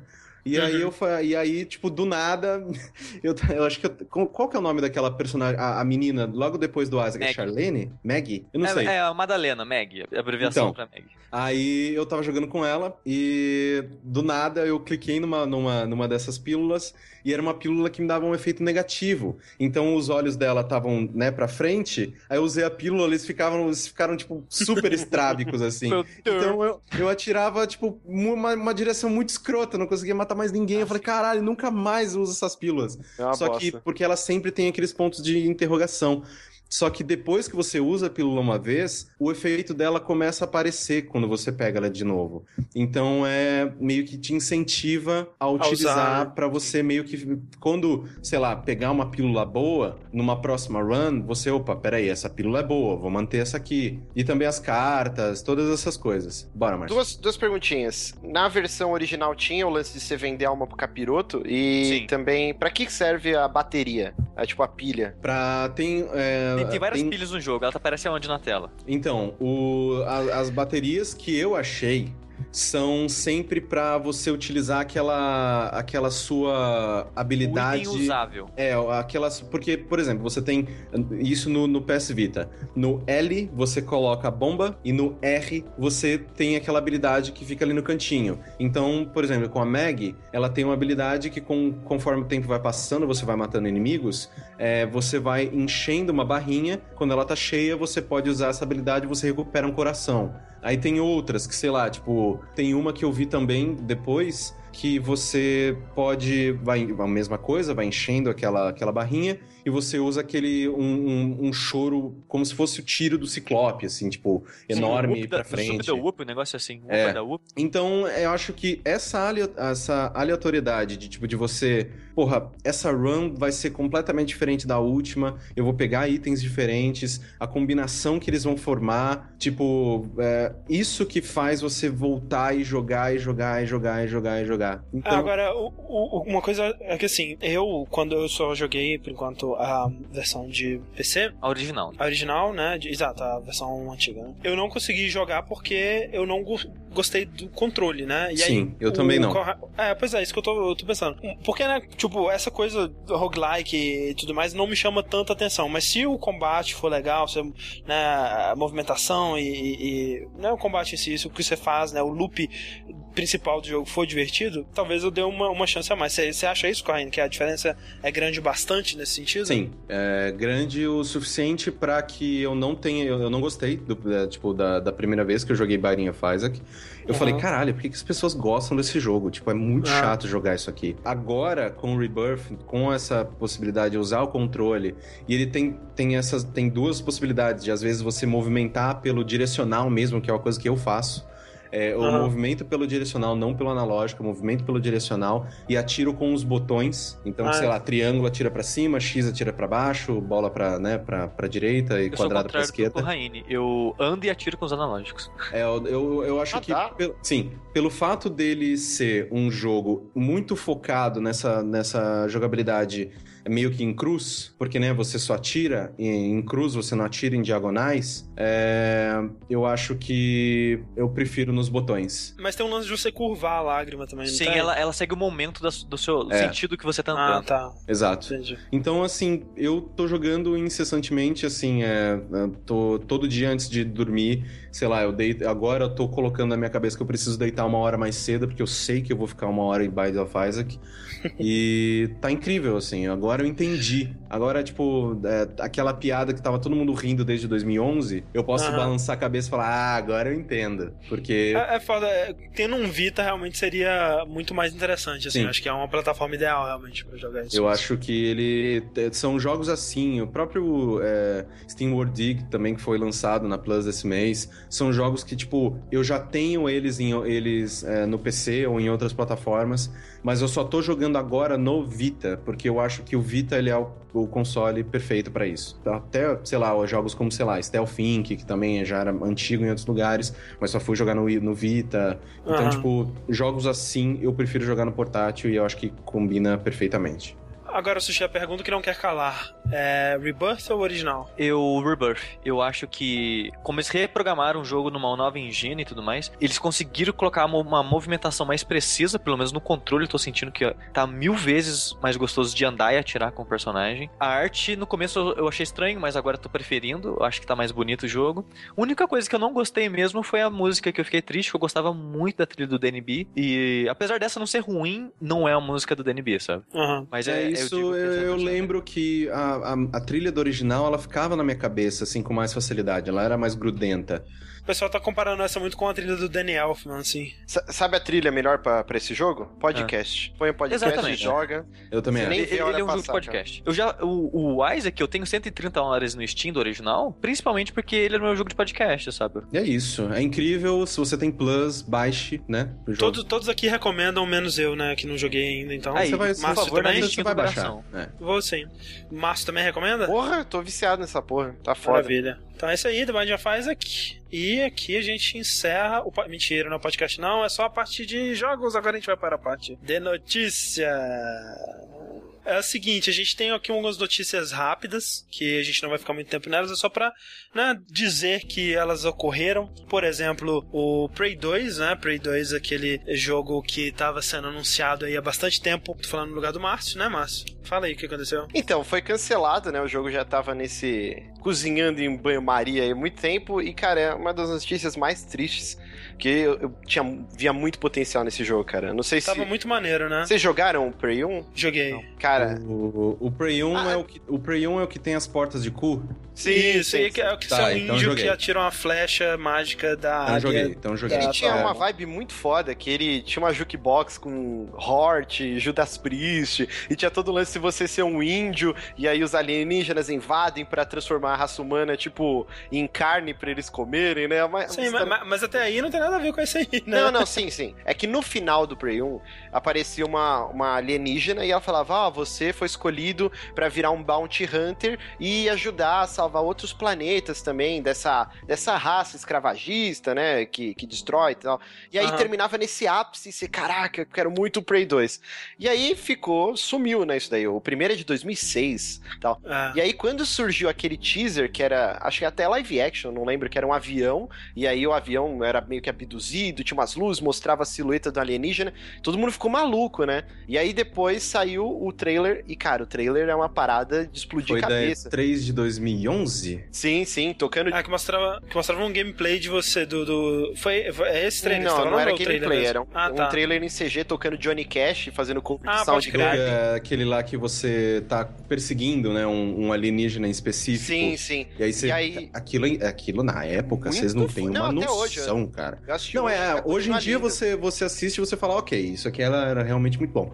Mas, tipo, há três anos atrás, aquilo na E3 foi um furor. A galera, tipo, maluca. E o foda, o, o que eu mais fico triste é que eu tava lá e tinha para jogar. Só que eu não fui. Então eu poderia ter jogado Prey 2. A única vez a que você teve a oportunidade. a única vez que alguma pessoa, que todas as pessoas tiveram de jogar Prey 2, eu não fui. Então não joguei nunca mais. Tem um, um vídeo, né? Até o André tá passando agora da GameSpot, acho que é uns 9 minutos. Cara, que jogo foda. Meu Deus do céu, dá uma tristeza tão grande. Porque ele mistura Deus Ex, Blade Runner, é, parkour, Com parkour, né? E assim, não é aquele parkour ah, o André vai querer me bater, mas, por exemplo, no, no Mirror Edge, é, aparece, é tipo, ele tá gritando no cenário, né? O bagulho vermelho para você andar tal. Nesse não, é tudo orgânico, não tá nada sim, é, simbolizando. Você vai andando e onde dá fazendo parkour, entendeu? Sim, é que ele é mundo aberto, né? Sim, o Mirror's é uma fase linear. E, e, ele tem todo esse lance que você é um único humano, e, e, eu não entendi porque eles pegaram um outro protagonista e fizeram todo esse lance do, do avião que é abduzir, tal, tal, tal, sendo que o final do Prey 1 já era esse gancho para você ser um Bounty Hunter. Eu não entendi é. que loucura que foi essa. Mas a premissa é muito legal, que você é um único humano nesse, nessa cidade, eu não sei que planeta que é, e tem facções criminosas, né? Então você vai recebendo uh, os, os pedidos lá, por exemplo, ó, mata esse cara, ou, ou, prende esse fulano, e aí você vai ganhando seus créditos, e você vai se envolvendo em bar, aí você usa maluco de escudo humano, o jeito que você pega para forçar o cara a te dar informação, né? Até acho que agora que tá passando agora no vídeo, tem o um maluco e tem o guarda-costa dele, e o cara não quer te dar informação, você vai lá e explode a cabeça do cara. E, e tudo em game, né? Não tem um menu falando, tipo, um diálogo. O cara já muda, não, eu vou te falar a informação. Cara, parecia um jogo muito orgânico, assim, muito divertido, E cara. quanto que É você não uma sai, pena. Não vai sair, infelizmente. Pois é, porque, tipo, tudo isso, né, muito bonito, muito bonito quando tá acontecendo um vídeo conceito, um gameplay, né, totalmente pré-programado pra tudo dar certo e tudo acontecer do jeito que os desenvolvedores querem, mas o motivo que eles deram é que simplesmente o jogo não tava bom, né?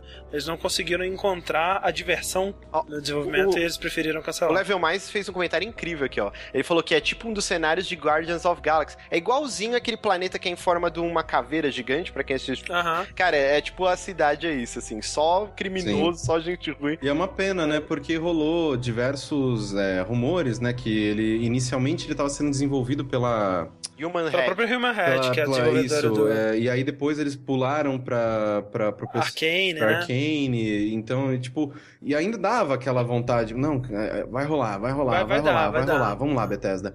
Só que, não, não vai. Mas é foda, né? Porque prefiro acreditar neles, né? Porque se, se- se esse dinheiro todo aí que você vê que já foi gasto pra chegar nesse ponto que tá, é, não deu em nada, é porque realmente não tinha um jogo bom ali e é melhor desse jeito, né? Sim. É, Não sei, é- é- poderia ter acontecido a mesma coisa com a Machine Games, né, que fez o Wolfenstein, que foi o mesmo lance, né, é uma IP que, a Bethesda adquiriu e o estúdio está desenvolvendo. E, e correu diversas vezes o risco de o Wolfenstein não ver a luz do dia, porque a Machine Games estava sempre postergando o- a entrega do jogo. E foi, eu tava lendo, foi meio que aconteceu. Aí o Manhead sempre tava, não, mais seis meses, mais não sei o quê. E aí, de repente, a Bethesda falou, não, chega, acabou. Os caras ameaçaram fazer uma greve, e aí a Bethesda falou, não, não. E tomaram os direitos pelo contrato e deram pra Arkane. Foi mais ou É porque menos tem, isso. tem níveis disso aí também, Sim, né? sim. Tem, tem um jogo que você, ah, você olha pra ele e fala, ok, tem alguma coisa aqui, a gente precisa de mais tempo realmente. E tem outro que você olha e fala, a gente precisa de mais tempo pra descobrir o que, que a gente vai fazer. É, e, Ah, e aí- tem toda aquela parada de que, porra, a gente tá falando de, uma, de, um, de um mercado de, sei lá, tipo, capitalismo, e querendo ou não, quem tá bancando todos esses custos durante o desenvolvimento é a publisher. Aham. Então, tipo, ah, ok, a gente te dá esses milhões aqui, trabalha, vai, só que depois, quando vocês, entre... vocês precisam entregar essa porra pra gente, um produto que, vai, que a gente vai reaver esse investimento inicial que a gente fez, né? Esse capital inicial Sim. que a gente ofereceu. E eles pegaram o produto, não gostaram do que viram e realmente, tipo, shutdown e. Mas assim, ó, É, alguém perguntou aqui, subiu já, sumiu. Ah, não, o, o Noia Rodrigo perguntou se vai tudo pro lixo agora, nada é reaproveitado. Provavelmente vai ser reaproveitado por outro jogo, ou eles vão vender isso pra alguma empresa chinesa de free to play, alguma coisa assim, né? mas assim, ó, no- na base do achismo e da cagação de regra, que a gente é ótimo nisso. Aham. Cara, é um gameplay de 9 minutos, o jogo tem mecânicas muito agradáveis, parece muito divertido, tem todo o lance de, bem Deus Ex, né? Até a parte. Tem uma hora que ele usa um escudo com aquelas colmeias, com aquele dourado, uma hora tá tudo escuro, que nem agora ele usa a visão. Não parece um jogo com mecânicas bem fortes e talvez só tivessem que trabalhar numa história pra te prender? Não parece um jogo pronto, isso daí? Mas é que nem o André comentou, Márcio. Eles estão mostrando que eles querem te mostrar que eles acham que são legais, da maneira que funciona. Se ele te soltar no mundo aberto, talvez nada disso vai acontecer, sabe? É, eu- eu- todas, essas, todas essas demonstrações, principalmente de evento, no caso essa provavelmente foi a que rolou da E3, é muito controlado. Você pega, tipo, tem muitas empresas até que fazem demonstração pra E3. Né, eles pegam um pequeno time e jogam pra um, pra um canto durante alguns meses pra fazer apresentação pra E3, e aí isso não vai ser incluído no jogo, não sabe como é que isso vai ser encaixado. Então é, é uma tristeza, mas né, foi. Play 2, É not anymore. Mas é um jogo que devia ter cancelado vários jogos, mas não cancelou e levou a franquia pra estar no estado que ela tá hoje. Mas, como a gente tava falando do jogo do Marco, que o Marcos falou, né? Que é o, o Sunset Overdrive, quem sabe tem um lugar ainda pra um jogo desse tipo, porque ano que vem, em 2015, a gente vai ter mais um jogo da franquia Tony Hawk e o último jogo do contrato que o Tony Hawk fez com a Activision em 2002. É um contrato de muitos anos. Quantos anos aí? Uns, uns sei lá, 13. 13 anos? 13 anos, né? Olha aí, matemática. É... que, obviamente a Activision não pensou muito bem, né? Não, não foi uma, uma matemática muito forte da, da parte dela. Ela acreditou que. Ah, mas imagina eles, imagina o contrato que eles fizeram com o Kellen Slater, tá ligado? Tipo, que naquela Aham. época que rolou, é, o Tony Hawk explodiu, eles falaram, ah, vamos fazer um jogo de surf, ah, vamos fazer um jogo de BMX. É. Tipo, caralho, velho. Ainda bem que ninguém fez nenhum com o Guga, né, cara? Porra. Mas assim, eu, eu tava pensando hoje, né? Cara, como funcionaria um jogo do Tony Hawk atualmente, assim? E, e eu tava pensando que o ideal, na minha cabeça, é claro, seria eles copiarem meio que o, o esquema do, do Forza Horizon. Você ter uma cidadezinha pequena e dentro dessa cidade, com o modo online, né? Um monte de gente andando de skate, ou você desativa se você quiser.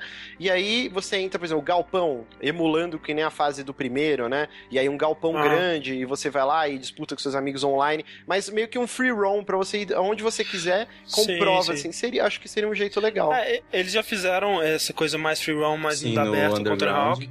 Sim, mas não com usando as, né, as funcionalidades online que a gente teria hoje em dia. Acho que seria interessante. O meu medo, na verdade, é que os todos os últimos aí, acho que desde basicamente do Project 8, que foi tipo o primeiro Tony Hawk da geração passada, eu acho, é, você não tem um Tony Hawk com um investimento muito grande, né? Quando ele parou de dar lucro, a Activision também parou de se esforçar. É, e eu acho, André, que esse não vai ser o caso. Não vai ser também. Provavelmente, eu também eu tenho muito, muita tristeza de imaginar que não foi, porque não foi o caso com o Tony Hawk Ride, muito menos com o Shred.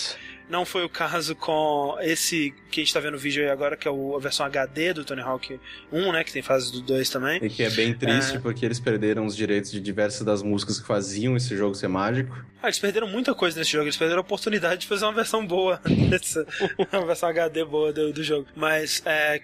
Que é uma merda, porque é a mesma desenvolvedora Robomodo que, é que fez o Ride Shred. Espero que seja uma outra desenvolvedora. Espero que seja uma desenvolvedora que tenha paixão pelo material. É, eu também não acho que vai ser o retorno de Tony Hawk, que é uma tristeza, porque quando eu e o Rick a gente fez um podcast, um dash há muito tempo atrás, sobre teste do tempo, né? A gente testou alguns jogos pra ver se eles resistiam ao teste do tempo. Um que passou com todas as honras, cara, foi Tony Hawk. Eu joguei aquele jogo e foi uma, uma das coisas. Assim, nostalgia não me pega muito, cara, mas eu, eu quase chorei, Ah, velho. não tem como ouvir Superman porra. e não, não ficar maluco. Param, pam, pam, pam, Cara. Até hoje aquela, eu ouço a aquela música. May 16, cara, aquela música Leg Wagon, leg, 16. eu ouço essas músicas, a Caralho, trilha, e eu velho, fico ouvindo o, o barulho da rodinha do skate, o rolamento assim. Sim. Já Mas tá uma coisa assim no que, que eu, eu acho que poderia ser legal, só que eu fico com- com aquele, né, com aquele, com aquela pulga atrás da orelha. Coletar coisas no cenário não é mais cool. Assim, é, as pessoas meio que decidiram isso de uma hora pra outra É, e não, tipo, não é cool como atividade principal, né? Porque, É. por exemplo, quando, é, quando a- é, se movimentar pelo cenário é divertido o suficiente, como no caso do Sunset Overdrive, todo mundo diz que os coletáveis do Sunset Overdrive são um prazer de coletar, porque é tão divertido de andar pelo cenário, né? E talvez, talvez fosse esse um. um- Mas aí, E, André, o que, que você poderia pensa, fazer? Pensa o seguinte, então. Se você Ah. pegar Tony Hawk, aí você, Colocar co- uma arma na mão dele. você coloca a arma, aí você coloca fio de eletricidade onde a pessoa pode ir andar de skate também. Velho. E, velho. e a, e a possibilidade de Velho. que caem obje- certos objetos. Velho. Aí vira Overdrive. GG. Mas, velho. Põe esse Tony Hawk novo nos desenvolvedores que fizeram 50 Cent Bullet, é, Blood on the Sand. E faz um jogo daquele jeito, com o Tony Hawk. O Tony Hawk ele viaja pro Oriente Médio, rouba uma caveira de diamante dele, e aí ele tem que matar todos os terroristas com o poder do E aí, skate. todas e... as, todo, aí você anda, né, junto com o Bam, Mar- o Bam Margera, o pessoal, Exato. e eles ficam o tempo todo, Yo, Tony! Yo, Tony! Yo, Tony! Tony! Yo, Tony! E, e aí tem um helicóptero te perseguindo, você tem que Exato. pular da rampa. Tem que ter o Vito, o tio do Bamagera, como NPC. Tem. E aí, Tem vixe, é Cara, se esse Tony Hawk você não controlar a porra do Homem-Aranha de novo, já tá fadado ao seu fracasso. Mas, ô, ô Correndo, o que, que você acha que, sério agora, o que, que você acha que faria um Tony Hawk ter sucesso de novo ou você acha que não tem como mais? Cara, eu gosto bastante de jogos que não se levam a sério. Então Aham. eu acho que é, o Tony Hawk ele deveria parar com toda aquela lenga-lenga que rolou no Underground, de tipo de ah, eu preciso subir naquela casa, ah, você solta, segura o skate na mão e aí tem a mecânica de, de subir e tal. Não, cara, tipo, bota um jetpack, tá ligado? Tipo, na- no, no Tony Hawk que eu posso pular e aí eu escolho de onde eu começo a minha, a, a minha session. E, tipo, eu acho que se eles, vira, se eles voltassem com um negócio bem roots, assim, como era no começo, quando eles estavam, tipo, tipo, disputando com o Street Skater. Aham. E, tipo, daquele jeito, com objetivos legais, e como se fosse uma leaderboard, tipo, atualizado te- em tempo real, como se fosse, sei lá, de trials, acabou. Tipo, é isso que eu quero. Tipo, já É tá isso bom. E você, Sushi, você acha que não tem esperança? Eu não tenho muita esperança, mas eu nunca muito fã, fui muito fã. Nunca de- foi muito fã? Ah, você tem alma, isso que eu entendi. O Diogo você de jogabilidade. Porra. O Márcio disse o dele, que é essa pegada mais. Forza né, mais Horizon. mundo aberto, Forza Horizon, e eu acho que tem que ser Blood on the Sand, 50 Cent, é isso aí, gente. Várias dicas aí pra você aproveitar Activision, de graça. E uma empresa que não está aproveitando as dicas que a comunidade dá pra ela é a Ubisoft. A Steam. Ubisoft, André, ela é uma empresa muito inovadora, cara. Agora tá inovando a maneira que ela vai foder os consumidores Que dela. isso, cara. Consegui, ela segui- isso. com a seguinte técnica. Primeiro, ela pega os jogos que você mais espera do ano, como Assassin's Creed Unity, Far Cry 4 e algum outro que eu não lembro, The Crew, talvez. É The Crew. É The Crew, que The ninguém Crew. espera, na É. verdade, né? Mas. Aí ela faz o seguinte: tira do Steam. Aí você fica nervoso. Ih, tirou do Steam, você já É, aprendeu. faz. tira do Steam e ai meu Deus. O Uplay não. Uplay não, não, não, Aí não, passa- não. ela só lá espera que eu que passar dois dias assim com você calmando, ficando calmo e bota de novo com tudo. Não, Ela- só Aí que, você- ai, graças a Sushi, Deus, é, nós tem, a, tem, a, tem, tem, tem a progressão dessa brincadeira. Ela tirou do Steam. Aí todo mundo, caralho, puta merda, a gente vai ter que comprar no Uplay isso, que merda, puta merda, não que eu odeio usar o Uplay. Aí ela vai e coloca no Origin. Aí tipo você, ah, Aí é os dois, né? É porque assim, no fundo, a gente sempre tem que lidar com o Uplay, né? Porque é uma merda, porque você compra no Steam e abre a porra no Uplay. Sim. Que é um inferno, que imbecilidade. Mas você Não tem tem- nem você do pelo Steam. menos continua com uma biblioteca só. Sim, sim, ok. É, até aí é, é legal. Mas aí seria realmente triste. Se você tivesse que abrir o Origin pra abrir o Uplay, aí, cara, seria Aí, realmente. É, esse lance do Origin Por mais que- que... o Origin ele já ele esteja melhorando, ele já tá muito mais. É, meu problema não é com o Ele Origin, já tá sim, mais o problema é palatável realmente. hoje em dia. Sim, o sim. Origin já é uma plataforma legal. O problema é mais esse lance da é, ramificação, né, Sim, a, a descentralização de, tipo, dos seus Exato. jogos. E, tipo, ah, eu hoje em dia eu olho aqui para pro, pro meu computador e eu vejo que pra, sei lá, ah, pra jogar esse aqui eu tenho que abrir o Steam, pra jogar esse É. aqui o Origin, pra esse, pra esse aqui é a Battle.net. Mas pra que, tipo, sei lá, League of Legends, não, agora é só o League of Legends, não tem lugar nenhum. Então, tipo, é um inferno. Ok, que dá pra você linkar esses jogos no Steam e, tipo, e eles ficam lá na sua biblioteca e você, só que você vai clicar neles e vai abrir o outro programa, como se fosse o Uplay. Dá pra fazer isso. Você pode adicionar jogos manualmente na sua biblioteca do Steam. Se Sim, você não sabe sim, fazer isso, tipo, manda ver, tipo, junta todos no mesmo lugar, que é bem mais agradável. Pode você pode fazer sua capinha também, e tal. outras bobeirinhas assim. Sim, todas essas coisas que é um problema. Tipo, o, Mas, o contorno. É, o que mais me incomoda é o achievement, cara. Eu não quero achievement, não. É, que Activision... Eu quero Play. cartinha, tá ligado? Deixa eu ter É, cartinha. Eu não sei vocês, eu caguei pra Achievement no Steam. Parece que não é a mesma Eu coisa do que não- no Não, console, não, cara. não é a mesma coisa, mas já é alguma coisa. Mas eu Sim. acho que se a a Ubisoft fosse vender só pelo Uplay e não colocasse no, no Origin, seria válido. Porque tem que ter concorrência, alguém tem que concorrer com o Steam, cara. Mas não é nem, Sim, mas não é nem Mas ao mesmo tempo a concorrência, gente não assim. quer isso. Não, não, mas não é nem isso, assim. Eu acho que, eh, se você for parar, parar pra pensar, é, em empresas gigantescas, como é o caso da EA e, obviamente, agora também a Ubisoft, que, né, depois de Assassin's Creed, ela, né, um boom e a empresa... Assassin's Creed Just Dance fizeram a Ubisoft chegar, né, nessa, nessa estrela da morte que ela é hoje, mas para essas empresas, ter que utilizar o Steam faz diferença, saca? Porque se você for parar, for, for parar pra pensar, eu posso estar falando merda, faz muito tempo que eu li essa informação, não sei como é hoje, também não sei se isso varia de caso a caso. Mas a última vez que eu ouvi é que quando você vende um jogo no Steam, 30% do valor fica pra Valve. Ah, por aí. Então, você pega uma empresa gigantesca, como é o caso da Ubisoft, que vende, né, milhões de jogos, 30% de milhões é dinheiro pra caralho. Ah, É dinheiro pra caralho, mas ao mesmo tempo, né, Caína, a gente vê o quanto que um jogo vende dentro e fora do Steam, né? Exato. É, é um absurdo Só- também. exa- E é por isso que, tipo, só empresas com, que, com um, pedigree é, do tamanho da EA, que eu acho que, sei Aham. lá, que tem jogos como, sei lá, FIFA. Ah, puta merda, se comprar o FIA, vou ter que ir pro Origin. Foda-se, vai ter que ir pro Origin, tá ligado? Não é como se você tivesse opção, uh, não, você vai ter que ir pra lá. É, eu até acho que a Ubisoft, se ela quisesse fazer, ela faria e ela não perderia tanto, assim. Acho que as pessoas iriam atrás, né, no fundo, assim. Porque, porra, Assassin's Creed, né, Far Cry. Far Cry é um jogo bem esperado, né? Eu acho que eu tô querendo jogar mais do que Assassin's Creed até. Meu É, Deus, não, agora eu tô surpreso, André. Não, eu não tô muito, assim, eu vou jogar Assassin's Creed porque, né, tô jogando essa porra Né, aí. você, já- você já- se odeia. Tá no inferno, abraço capeta mesmo. É, mas eu tô mais animado com o Far Sim. Mas é, eu acho que ela conseguiria, mas que bom que ela voltou atrás, pelo menos aí. Vamos ver até quando que Obrigado, ela... Ubisoft, eu também te amo. É, é, assim, a, a Yubi, ela, de uns tempos pra cá, ela tem umas decisões Ela tá cagando no pau que, muito, né? Tá fazendo umas coisas Meu muito Deus, bizarras. cara, é assim, eu, eu não sei se a maneira dela de comunicar isso para as pessoas que tá falha. Porque, né, sei lá, tipo, tem muitas coisas que a Ubisoft faz, a, desagrada todo mundo e, tipo, e eles não consertam, eles não arrumam. As desculpas que eles dão são piores ainda do que o, o que aconteceu, saca? Então, é, tem muitas coisas, principalmente em 2014, ela fez muita merda, sabe? Todo aquele negócio, tipo, ah, por que, que não tem uma assassina? É, na, na, porra do, do, do, do Assassin's Creed. Ah, não, porque mulher, difícil de programar. Meu Deus, esse, seres inacreditáveis com peitos. É, né, nossa, é outra coisa. Mas aí depois, tipo, rolou toda a questão, tipo, do, da, do de novo com, com Assassin's Creed, das, dos requisitos é, mínimos pro PC. Que é uma coisa, oh, meu Deus, cara, você precisa de um é, computador de dois mil reais para jogar Assassin's Creed no mínimo. Então, tipo, tem muita coisa que eu sei que ela poderia passar Tipo, remédio ruim você toma de uma vez. Você não fica dando golinha. Só que parece que ela piora, tá ligado? Eu não sei. Eh, você vai dar uma notícia ruim, dá uma, de, de uma vez. Não faz merda, tipo, gradativa, sabe? Aos pouquinhos, né? Eu não sei, cara. A Ubisoft, ela é uma ótima empresa, tem ótimos jogos, adoram muitas coisas que ela lança. Tipo, esse, só esse ano, porra, Child of Light e o, o, o outro lá, que eu esqueci o nome Valiant agora. Hearts. O Valiant Hearts. É, Valiant Hearts, tipo, é verdade. Muito obrigado, tipo, por continuar fazendo esses jogos. Muito obrigado por utilizar toda essa fortuna que você ganha com Just Dance e Assassin's Creed para fazer esses jogos independentes. Mas tem umas coisas que não dá para entender. Não dá. Eu amo a Ubisoft só pelo Rayman, que pra mim é o melhor jogo de plataforma de todos os tempos. É, mas com certeza.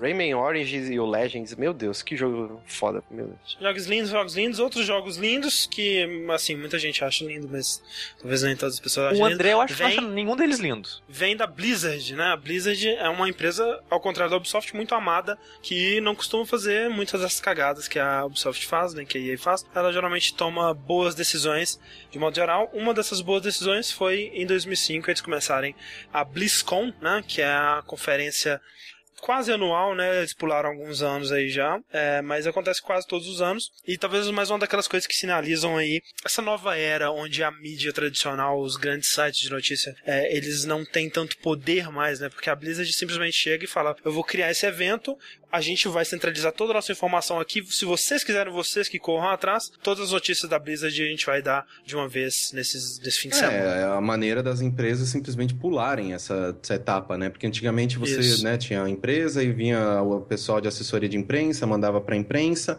e aí sim ia para o consumidor. Agora não, vai direto, sabe? Tipo, é. eu acho que o, o, mais interessante da BlizzCon, na minha opinião, é realmente essa criação de uma comunidade. Comunidade, exatamente. E isso faz toda diferença para qualquer tipo de, de negócio, de, de empresa, até pra gente que, né, que faz é, conteúdo e tal. Comunidade é tudo. As pessoas que nos acompanham, vocês que estão no chat agora, todo mundo que está ouvindo isso, vocês fazem toda a diferença. Então a Blizzard, que é uma empresa que é enorme, tem né, uma, uma grande variedade de produtos, ela se deu o luxo de criar uma, um evento dela em que pessoas que gostam dos produtos dela vão lá para conversar sobre os produtos dela e se divertir com os produtos dela. Inclu inclusive um recado para a comunidade aí do jogabilidade. Doem, doem, doem. Por favor.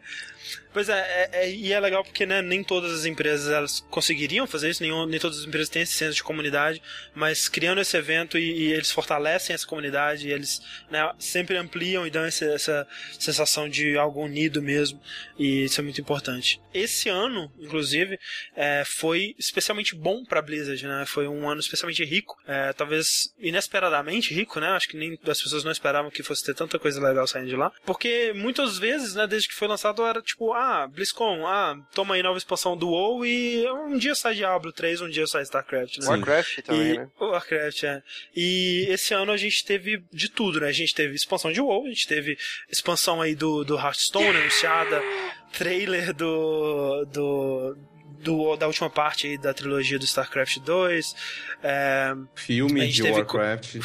Painel com filme do Warcraft, mostrando os atores, mostrando os props, mostrando meio como vai ser o visual. Bem maneiro, né? Eu achei legal que eles estão seguindo bem o estilo do jogo mesmo, aqueles orcs gigantescos mesmo, aquela coisa bem animal. E Overwatch. Overwatch. O Overhype. Meu Deus. Novo desenho da Pixar. Cara, Overwatch, o que, que foi aquilo, velho? Eu já. É, é que assim, vamos lá. É, tava rolando, né, apresentação, tal, tipo, todas as coisas que a gente meio que já sabia que ia sair, tipo, a, a, finalmente a terceira expansão da StarCraft, né, com a, com a, a, a campanha dos Protoss, e aí depois, tipo, o, o Gnomos e... não, é Goblins é, e... É Goblins versus Gnomos. E, go, goblins e Gnomos. Goblins né? e Gnomos do Hearthstone, tipo, tava ok, era isso que eu tava esperando. Eles mostraram os, os como é que chama? Os, os Vikings lá no... Sim, o Lost Vikings do Heroes of the Storm, ah, que, tipo, eu achei maneiro. animal. E... O próximo, com certeza, tem que ser o cara do Blackthorn, Sim. pelo amor de Deus. E... Ou um carro do Rock and Roll Racing, tá ah. tá ligado? É... Mas então, tipo, tava tudo indo nos conformes e tava tudo indo muito bem.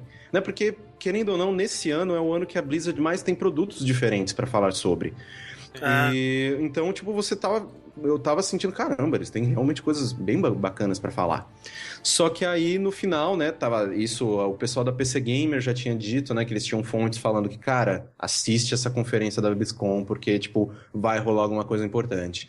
E depois o Geoff Kindler, mesma coisa, né, o senhor Hype, falando, não, olha, assiste até o final essa merda.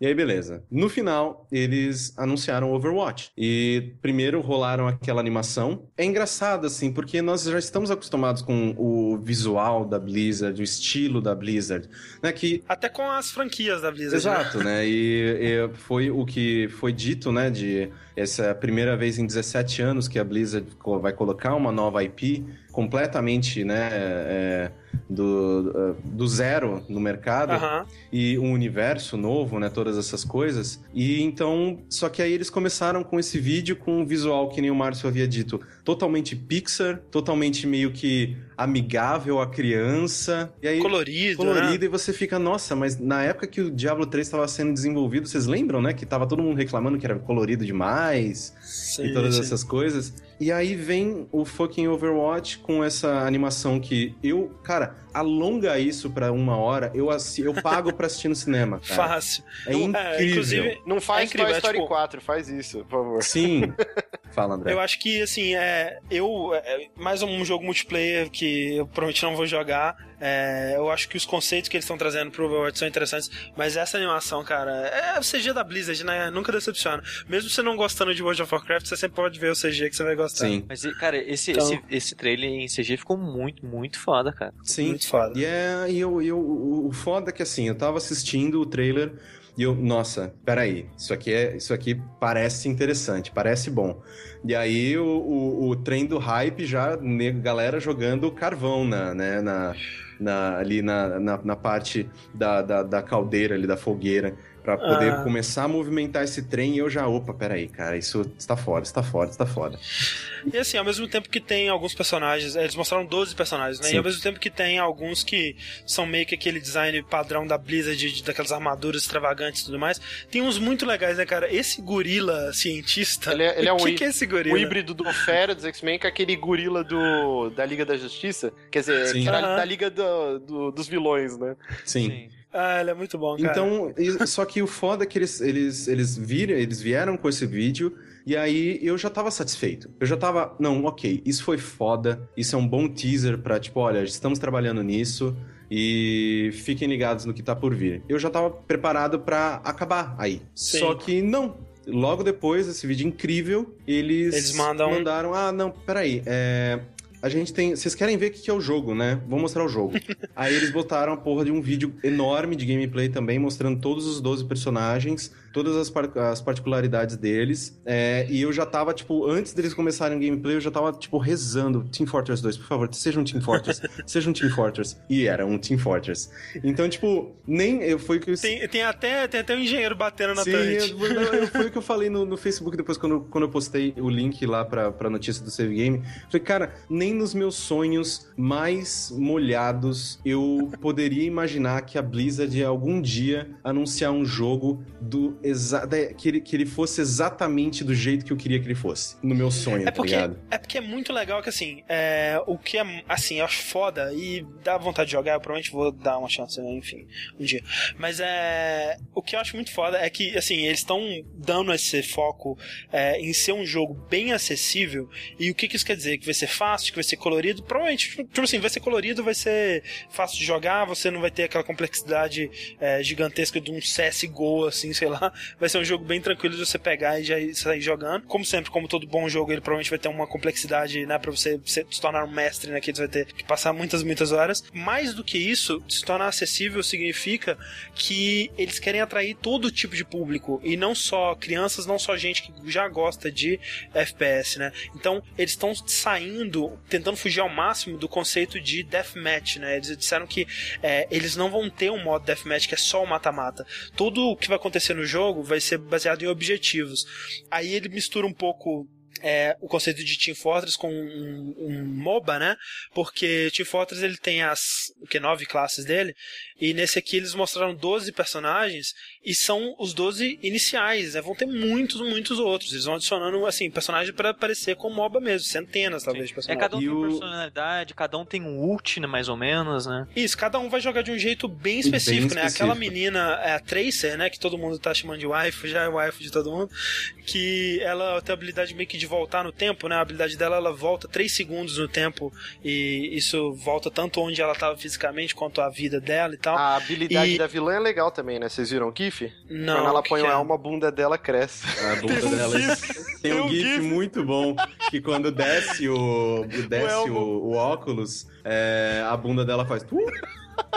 que só foda. que, tipo, obviamente que isso foi erro na parte da animação e tal, só que tipo, ficou incrível, porque, tipo, a, o, as coxas dela também tipo, faz assim, tu, é, tipo, dá uma enxada, tá ligado? Mas, mas assim, e nesse, nesse sentido, né, de vários personagens, e eles têm dividido em, ah, essa, esses personagens são ofensivos, esses são tanques, esses são defensivos, esses são, é, enfim, mais técnicos, né, tipo engenheiro e tudo mais, que você vai poder jogar, assim como você joga com o médico no Team Fortress, às vezes sem matar ninguém, nesse aí vai ter várias oportunidades pra você fazer isso. Se você não gosta dessa parte do mata-mata, né, dessa parte mais tensa, se você quer assumir um papel mais estratégico, você vai poder fazer isso. Isso é muito legal, cara. E o, uma coisa que o, que o Dem do, do GameSpot ele tava dizendo é que o Overwatch ele, ele encaixa perfeitamente na nova ideologia da Blizzard, que são esses jogos em que é fácil de você entrar e só que tem né, toda aquela lenga-lenga de difícil de dominar.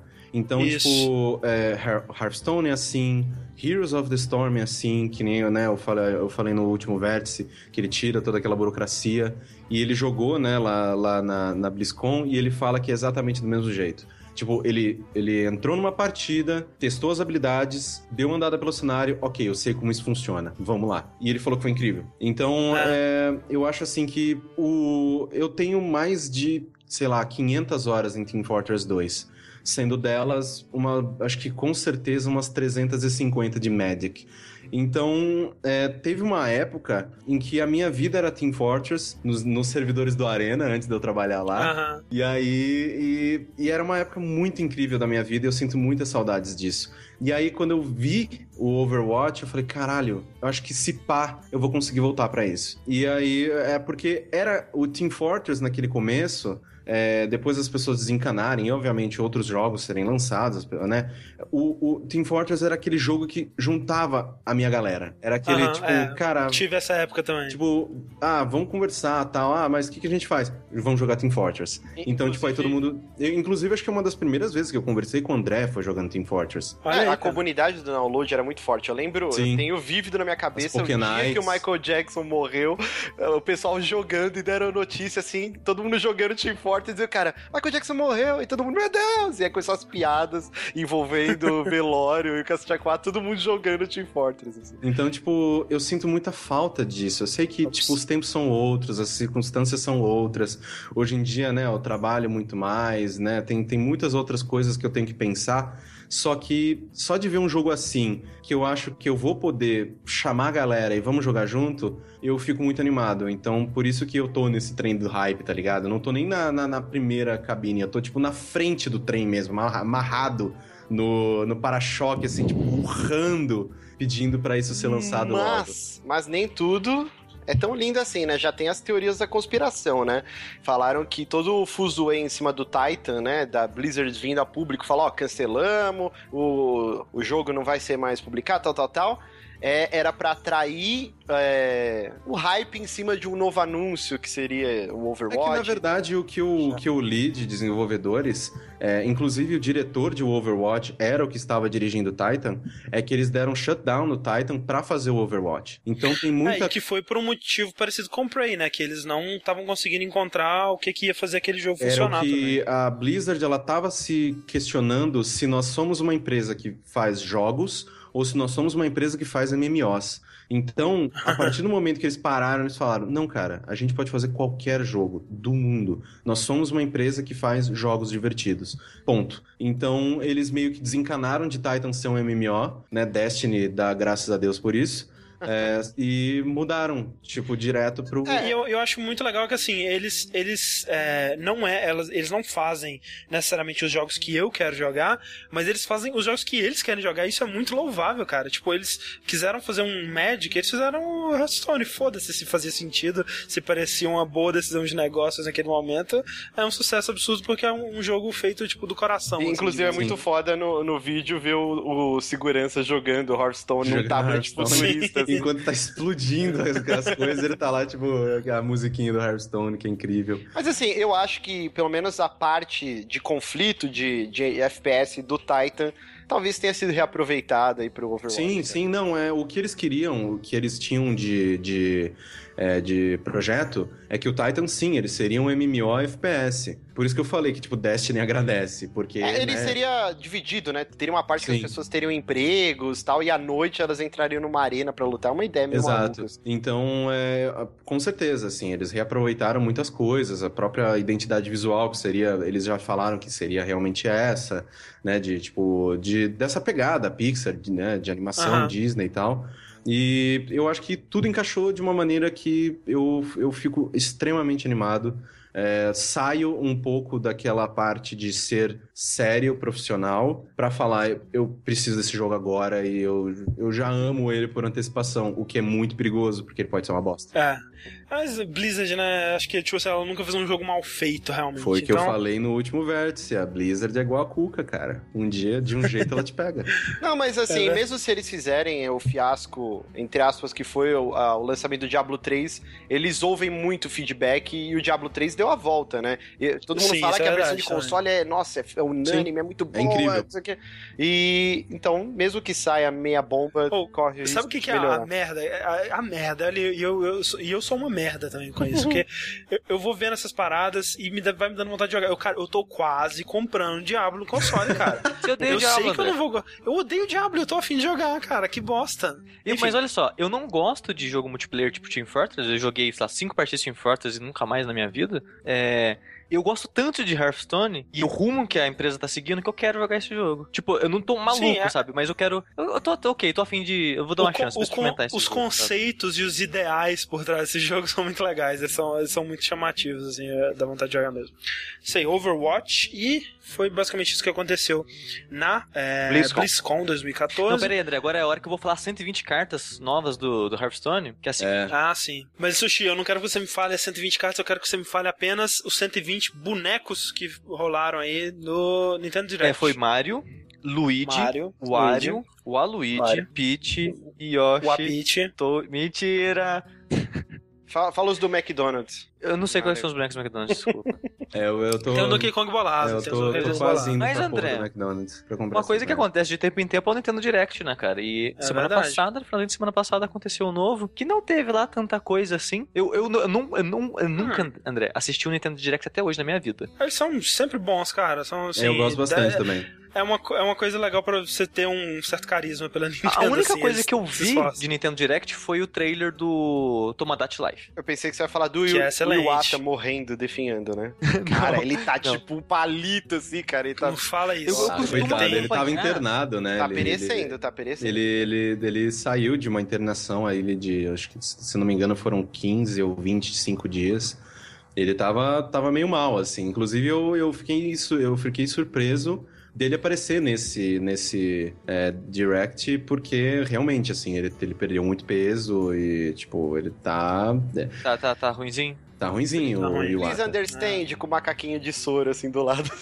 Que isso, cara. Mas- Não fala isso. O Nintendo Direct eu costumo acompanhar ele em notícias depois que acaba, né? Ah. Mas o- ao longo dele pela internet, a reação das pessoas pelas coisas que tá acontecendo, sabe? Sim, sim. O mais importante foi eles mostrarem, é, detalharem algumas funcionalidades dos amiibos lá, né? sim, sim. Que mostraram todos os bonecos que vão lançar, né? A primeira leva de bonecos e mostraram o que, que como que cada jogo vai reagir, o que, que vai ter, né? E cada falar também uma listinha, né, de jogos que já vai vir com, com isso implementado. Eles querem Aham. estender pra jogos third party também, né? a- É, eles estão estudando isso e eu acho extremamente interessante, tá ligado? De tipo, porque você cria um ecossistema ali em que eles fazem ainda mais sentido. Por mais que sejam figuras bonitas e baratas, eu acho que quando você estende além dos jogos da Nintendo, ah, o que que esse aqui faz no Captain Toad? Não, mas tipo, pra outros jogos, sei lá, tipo, ah, vou colocar a porra do meu amigo no Just Dance de novo, saca? Mas Então, assim. É, assim, é que, é que assim, por exemplo, no Mario Kart, você põe o seu amiibo do Mario, aí você ganha o chapeuzinho do Mario pra usar no seu Mi, né? E aí, por exemplo, no, no Smash Bros, é uma paradinha que você upa, enfim, é- é- são umas coisinhas bobas, assim, né? Nada Você relevante. sabe se. É nada realmente importante, assim. Você acha que vai ter um jogo pro Amiibo, assim? Um jogo que, tipo o Disney Infinity ou, ou o. Aquele do Skylanders. outro lá, o Skylanders, porque se não fossem só esses easter eggzinhos, tipo assim, né? Ok, você vai comprar pra ter o bonequinho, mas, né, ele perde meio que a funcionalidade de Sim. você ligar É, eu acho que se eles não lançarem, nem que seja um banco imobiliário da Nintendo, tá ligado? que seria irado. Seria Mario é, Party. Mario I- Itadaki Party. Life lá, o Itadaki Street lá, como é que chama? É, é que é o que é o joguinho de banco imobiliário da Nintendo. Sim. O Mario Party seria ideal pra usar amiibo, cara. Ah, sim. Sim, É, aí mas você assim- vai e tal, coloca o seu personagem e é, pode pegar e acumular power-ups dos outros jogos e trazer pra esse. Eu não sei, assim, as possibilidades são realmente, tipo, Uhum. infinitas. Basta a Nintendo utilizar. Não, aí é na Mas Disney, eu- o corrente. É, mas eu digo que eu fiquei é, decepcionado, assim, com a funcionalidade inicial, né? Assim, é óbvio que é inicial realmente, mas. Mas o foda, o que me pega nos Amiibos é a maldita da Nintendo falando que vai ter versões especiais ilimitadas dos Amiibos. Hum. Ah, sim. Isso, isso é foda, porque, tipo, eu sei que se eles lançarem, sei lá, tipo, a porra do Kirby com um chapeuzinho do Link, eu vou querer. Se eles lançarem o Kirby, tipo o cachorro do Duck Hunt, aquele. Exato. aquele- Eu, eu queria abraçar a tela do computador quando apareceu aquela imagem. Então, tipo, é, eu acho assim, a Nintendo, ela sabe trabalhar com as suas próprias franquias, com suas próprias, né, as suas propriedades intelectuais, trabalha com seus personagens como, como ninguém. Então, eu acho que, tipo, por mais que as funcionalidades não sejam tão boas, eles vão saber vender isso de alguma maneira. Nem que seja pra você simplesmente ter um boneco que você gosta na sua prateleira. É, o que mais que teve aí no, no Nintendo Direct? Foi basicamente isso, né, Steve? Foi- Fora teve teve as outras também coisas. o, o anúncio do Majora's Mask, né? Que aí sim, Que, aí que tá você ficou comigo. animado, olha só quem diria. Pois é, cara, é porque assim, o Majora's Mask, eu, fiquei muito, muito é, surpreso com o trailer que eles mostraram, porque o Majora's Mask ele é um jogo esquisito, né, cara? Não- Ele é um jogo diferente. Eu não gosto, eu não gosto. Mas assim, eu tinha esquecido o quanto que Majora's Mask é bizarro. E esse trailer é um trailer tão bizarro. É um trailer silencioso com uma música creepy, esquisita. não é, parece e- música de trilha do Zelda. E takes do, do Link colocando as máscaras e gritando de dor, né? Que tipo, É. sempre tem aquela transformação, né? Não, aquela cena da vaca sendo abduzida, só faltava mostrar aquela, aquela mocinha que. a menininha que morre. Caraca, é uma. aquele vendedor bizarro de máscara. É, é um jogo de, de pesadelos mesmo. Eu não entendi. Eu- eu tinha esquecido como que esse jogo era bizarro e me deu vontade de jogar. Porque eu acho que assim, o. Eu acho o Ocarina of Time, obviamente, um jogo melhor. Mas o Majora's Mask ele é tão estranho, diferente, esquisito, que me deu vontade de jogar ele, é, de rejogar ele, mais do que me deu o Ocarina. E eu acho interessante que, assim, eu não joguei nenhum desses dois, nem o Ocarina, nem o Majoras. O, o, o quê? Eu nunca joguei nenhum dos dois. Os, Que os absurdo. Toma, únicos Zeldas, os únicos Zeldas que eu terminei foi o, o A Link to the Past e o Link Between Worlds. Foram só esses dois. É, São ótimos. são incríveis. Então, tipo, a minha opinião sobre Zelda é uma série inacreditavelmente boa. Aham. É, mas agora eu não tenho mais desculpa, tá ligado? Porque eu sempre fui aquele cara que, tipo, ah, nossa, Zelda é legal. Ah, foda-se, eu não tinha um Nintendo 64. Eu tinha um PlayStation 1, videogame de, de, de adulto, Resident Evil, Silent Hill. Mas, Final Fantasy. é, Final Fantasy. E agora eu não tenho mais essa desculpa, porque eu tenho um 3DS, tem- os dois jogos vão sair no 3DS, eu ainda não joguei o Ocarina of Time, não sei porquê. Então, eu meio que com o lançamento, né, com a confirmação, né, porque todo mundo sabia que esse dia ia chegar algum Sim. dia, né? Esse dia Ah. ia chegar. É, mas agora com a confirmação eu falo, ok, agora, agora eu vou atrás do Ocarina of Time e depois vou pro Majora's Mask pra ver e entender um pouco mais da onde vem todo esse hype. Obviamente, né, que sempre tem aquele negócio, tipo, que o que esses jogos criaram hoje em dia já é normalidade, tem toda essa... Esse, o, o tempo bate em você e tal. No caso do Majora's Mask, não, né? Assim, ele tem um- uns conceitos tão esquisitos, sabe? Porque, pra quem não sabe, ele é basicamente um jogo do Zelda no sentido de que é, tem aquela mesma estrutura de você é, pega um item, abre uma dungeon, vai na dungeon, pega o mapa, o, a bússola, pega outro item, dá hot chef, etc. Só que com o plot twist de que tem uma lua gigante com a cara muito evil, que eles deixaram ainda mais evil nesse remake, que é incrível, não achei que fosse possível, que ela tá caindo na Terra, e ela vai cair na Terra em três dias. E aí você tem o tempo que, que, que o jogo se passa. o relógio se passa sempre, né, tipo... é, o, o relógio está se passando em tempo real, né? Assim, o, o cada dia dura 20 minutos, se não me engano. E aí você tem esses, esses. Ou seja, você tem uma hora pra zerar o jogo, em teoria, né? Só que aí, com a- o poder do Ocarina do Tempo, você controla o tempo. No sentido de que você sempre pode retornar ao primeiro dia e você tem outras músicas que você toca pra deixar o tempo mais lento, pra fazer o tempo passar mais rápido, etc. Essas coisas. E, e aí você vai. é, as grandes coisas que você faz, você é, é, pega um item, os itens que você pega é, no final de uma dungeon, por exemplo, é, eles ficam com você. Mas uma coisa que me dava muita raiva, cara, é que, por exemplo, tem uma dungeon que ela é toda congelada, é a dungeon dos, dos Gorons, né? É, que ela é toda, um lugar todo congelado, a cachoeira congelada, um lugar to- todo, todo mundo triste pra caralho, que tá tudo congelou a porra toda, porque tem um monstro de gelo que congelou a porra toda. Aí você vai, conversa com todo mundo, ajuda todo mundo, vai na dungeon, derrota o cara, aí fica lindo, cara, aí fica tipo, começa a correr a cachoeira e você salva eles, que lindo. Aí você pega o item, volta o tempo pro primeiro dia, aí tá tudo congelado de novo. ah, cara. Isso é, isso é foda, sabe? Ele tem umas. Ele é um jogo estranho. Eu não acho de lon- nem de longe o melhor Zelda. É, mas ele é tão estranho que vale a pena.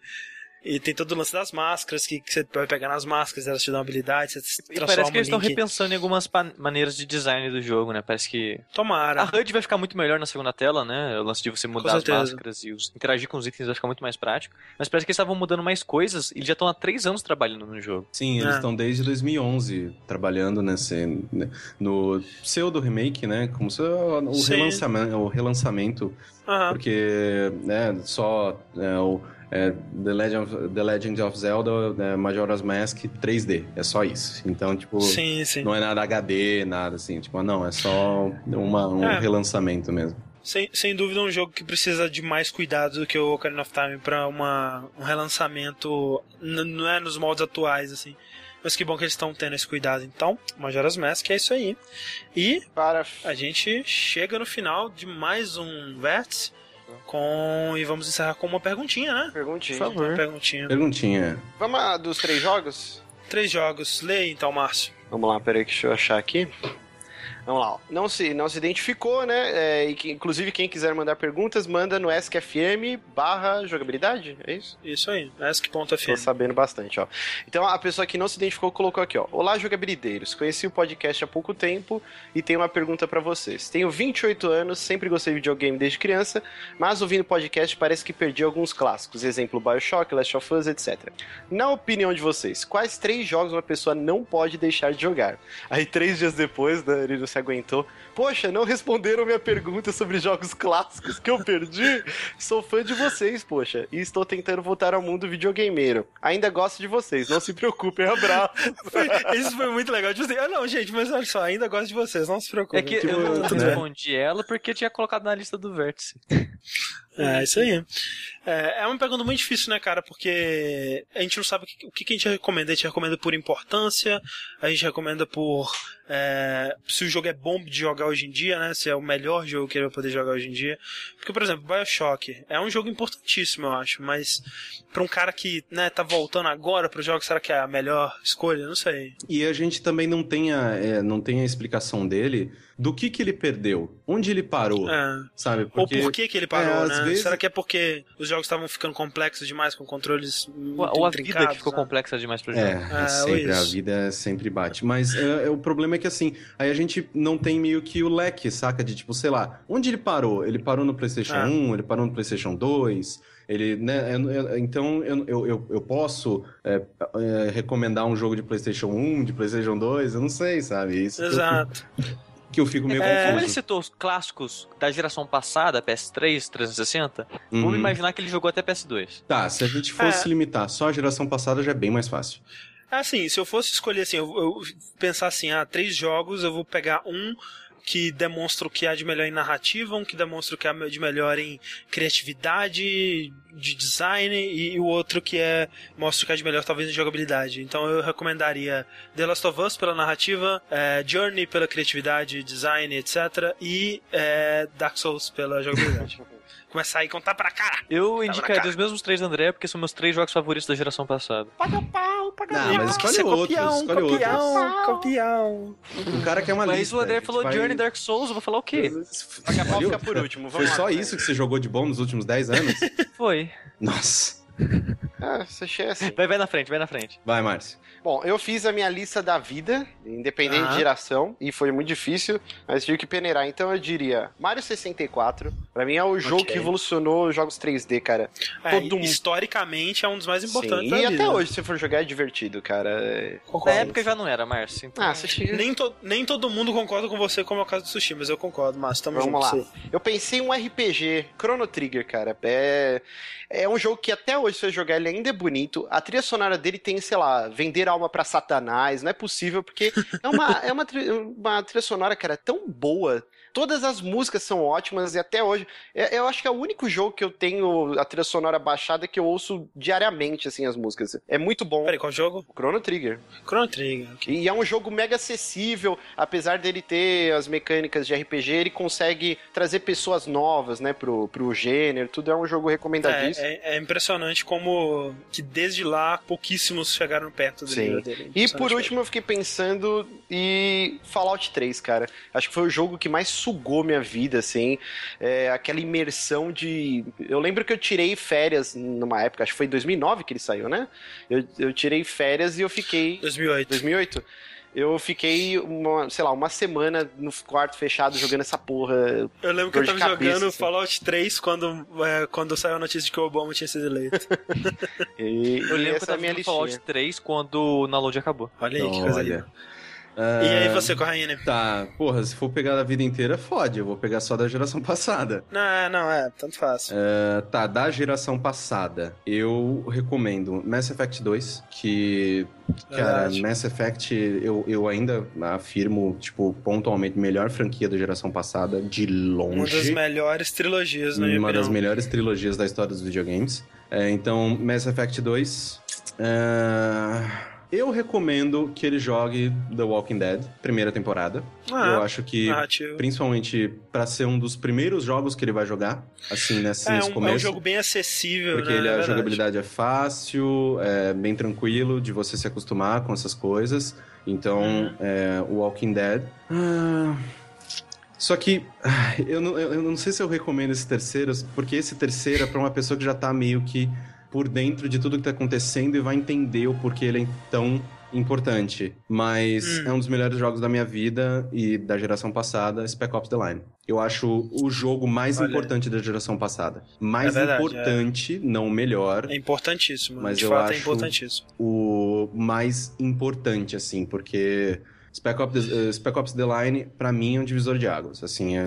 É um divisor de água. E, tipo, é, é realmente assim, é, é- a gente não consegue mais ver o que ele critica do jeito que a gente via antes, né? Exatamente. Realmente aquela coisa, tem o antes e o depois. Eu não consigo mais ver, tipo, uma cena de tortura B10, assim, pro cara mostrar, olha como eu sou foda, e achar ok, sabe? Não tem, não tem como mais. Então, realmente é um jogo importantíssimo. Exatamente. É, eu, Sushi. eu vou seguir Ah. mais ou menos a linha do, do Márcio, porque agora de cabeça tá Ih, difícil mas é tirar jogo Copião de... demais, cara. Não tem nenhuma originalidade Nenhuma. sushi, gente. Nossa senhora. É, eu indico Silent Hill 2, que é um dos meus jogos favoritos da vida. Tá, top não, jogue, 3, não né? jogue remake. Não jogue remake. Não, É, não não. joga remake, Joga joga, a versão o de de PC. PC, dá seus pulos, ou jogo de PS2 mesmo. É um jogo excelente, eu acho que ele. A história, a maneira que ele conta a história, o desenvolvimento dos personagens, eu amo aquele jogo. É, eu acho é difícil para alguém que tá começando a cair naquele jogo hoje em dia e se aproveitar do jeito que aproveitaria, mas ainda assim, se ele tiver persistência, é... vai descobrir um, um excelente Vagrant Story, que é um dos RPGs favoritos da minha vida, é top 10 da minha vida. Esse jogo adoro, adoro ele. Vagrant Story é incrível. A, a história dele é excelente, a jogabilidade dele é muito divertida, pelo menos na época. Eu fico, era... com, muito, eu fico com muita raiva de que nenhum jogo usou aquele sistema de batalha, tipo, direito até hoje, de novo. É. Eu não consigo lembrar de nenhum. Eu não consigo pensar, parar assim, não. Qual é o Parasite jogo. Eve tem um semelhante, mas ele, é no caso, não... ele é a evolução do Parasite Eve. Exatamente. É... E outro que eu indicaria dessa época também, que top 10 da minha vida, é o Symphony of the Night, Castlevania. Symphony of the Night, que até hoje é incrível. Sim, uh... três jogos de PlayStation, não, um de PlayStation 2. É. Não, eu ia falar, não, não, eu ia indicar uns jogos indies de PC, mas deixa quieto.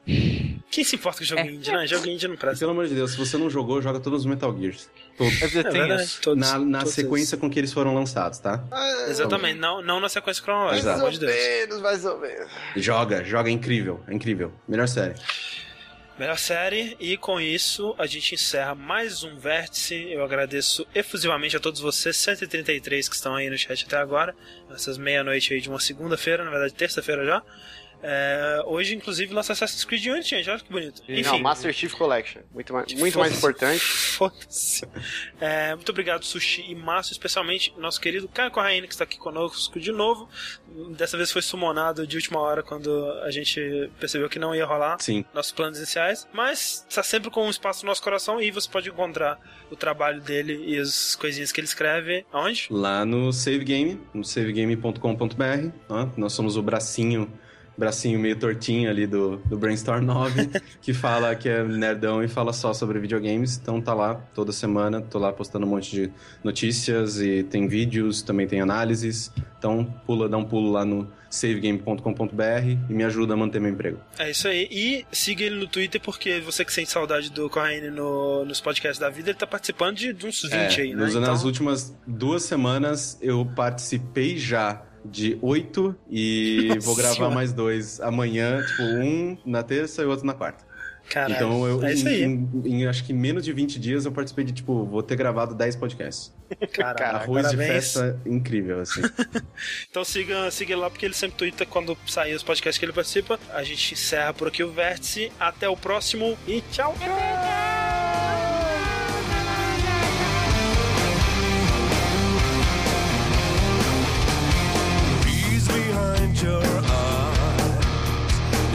Nothing I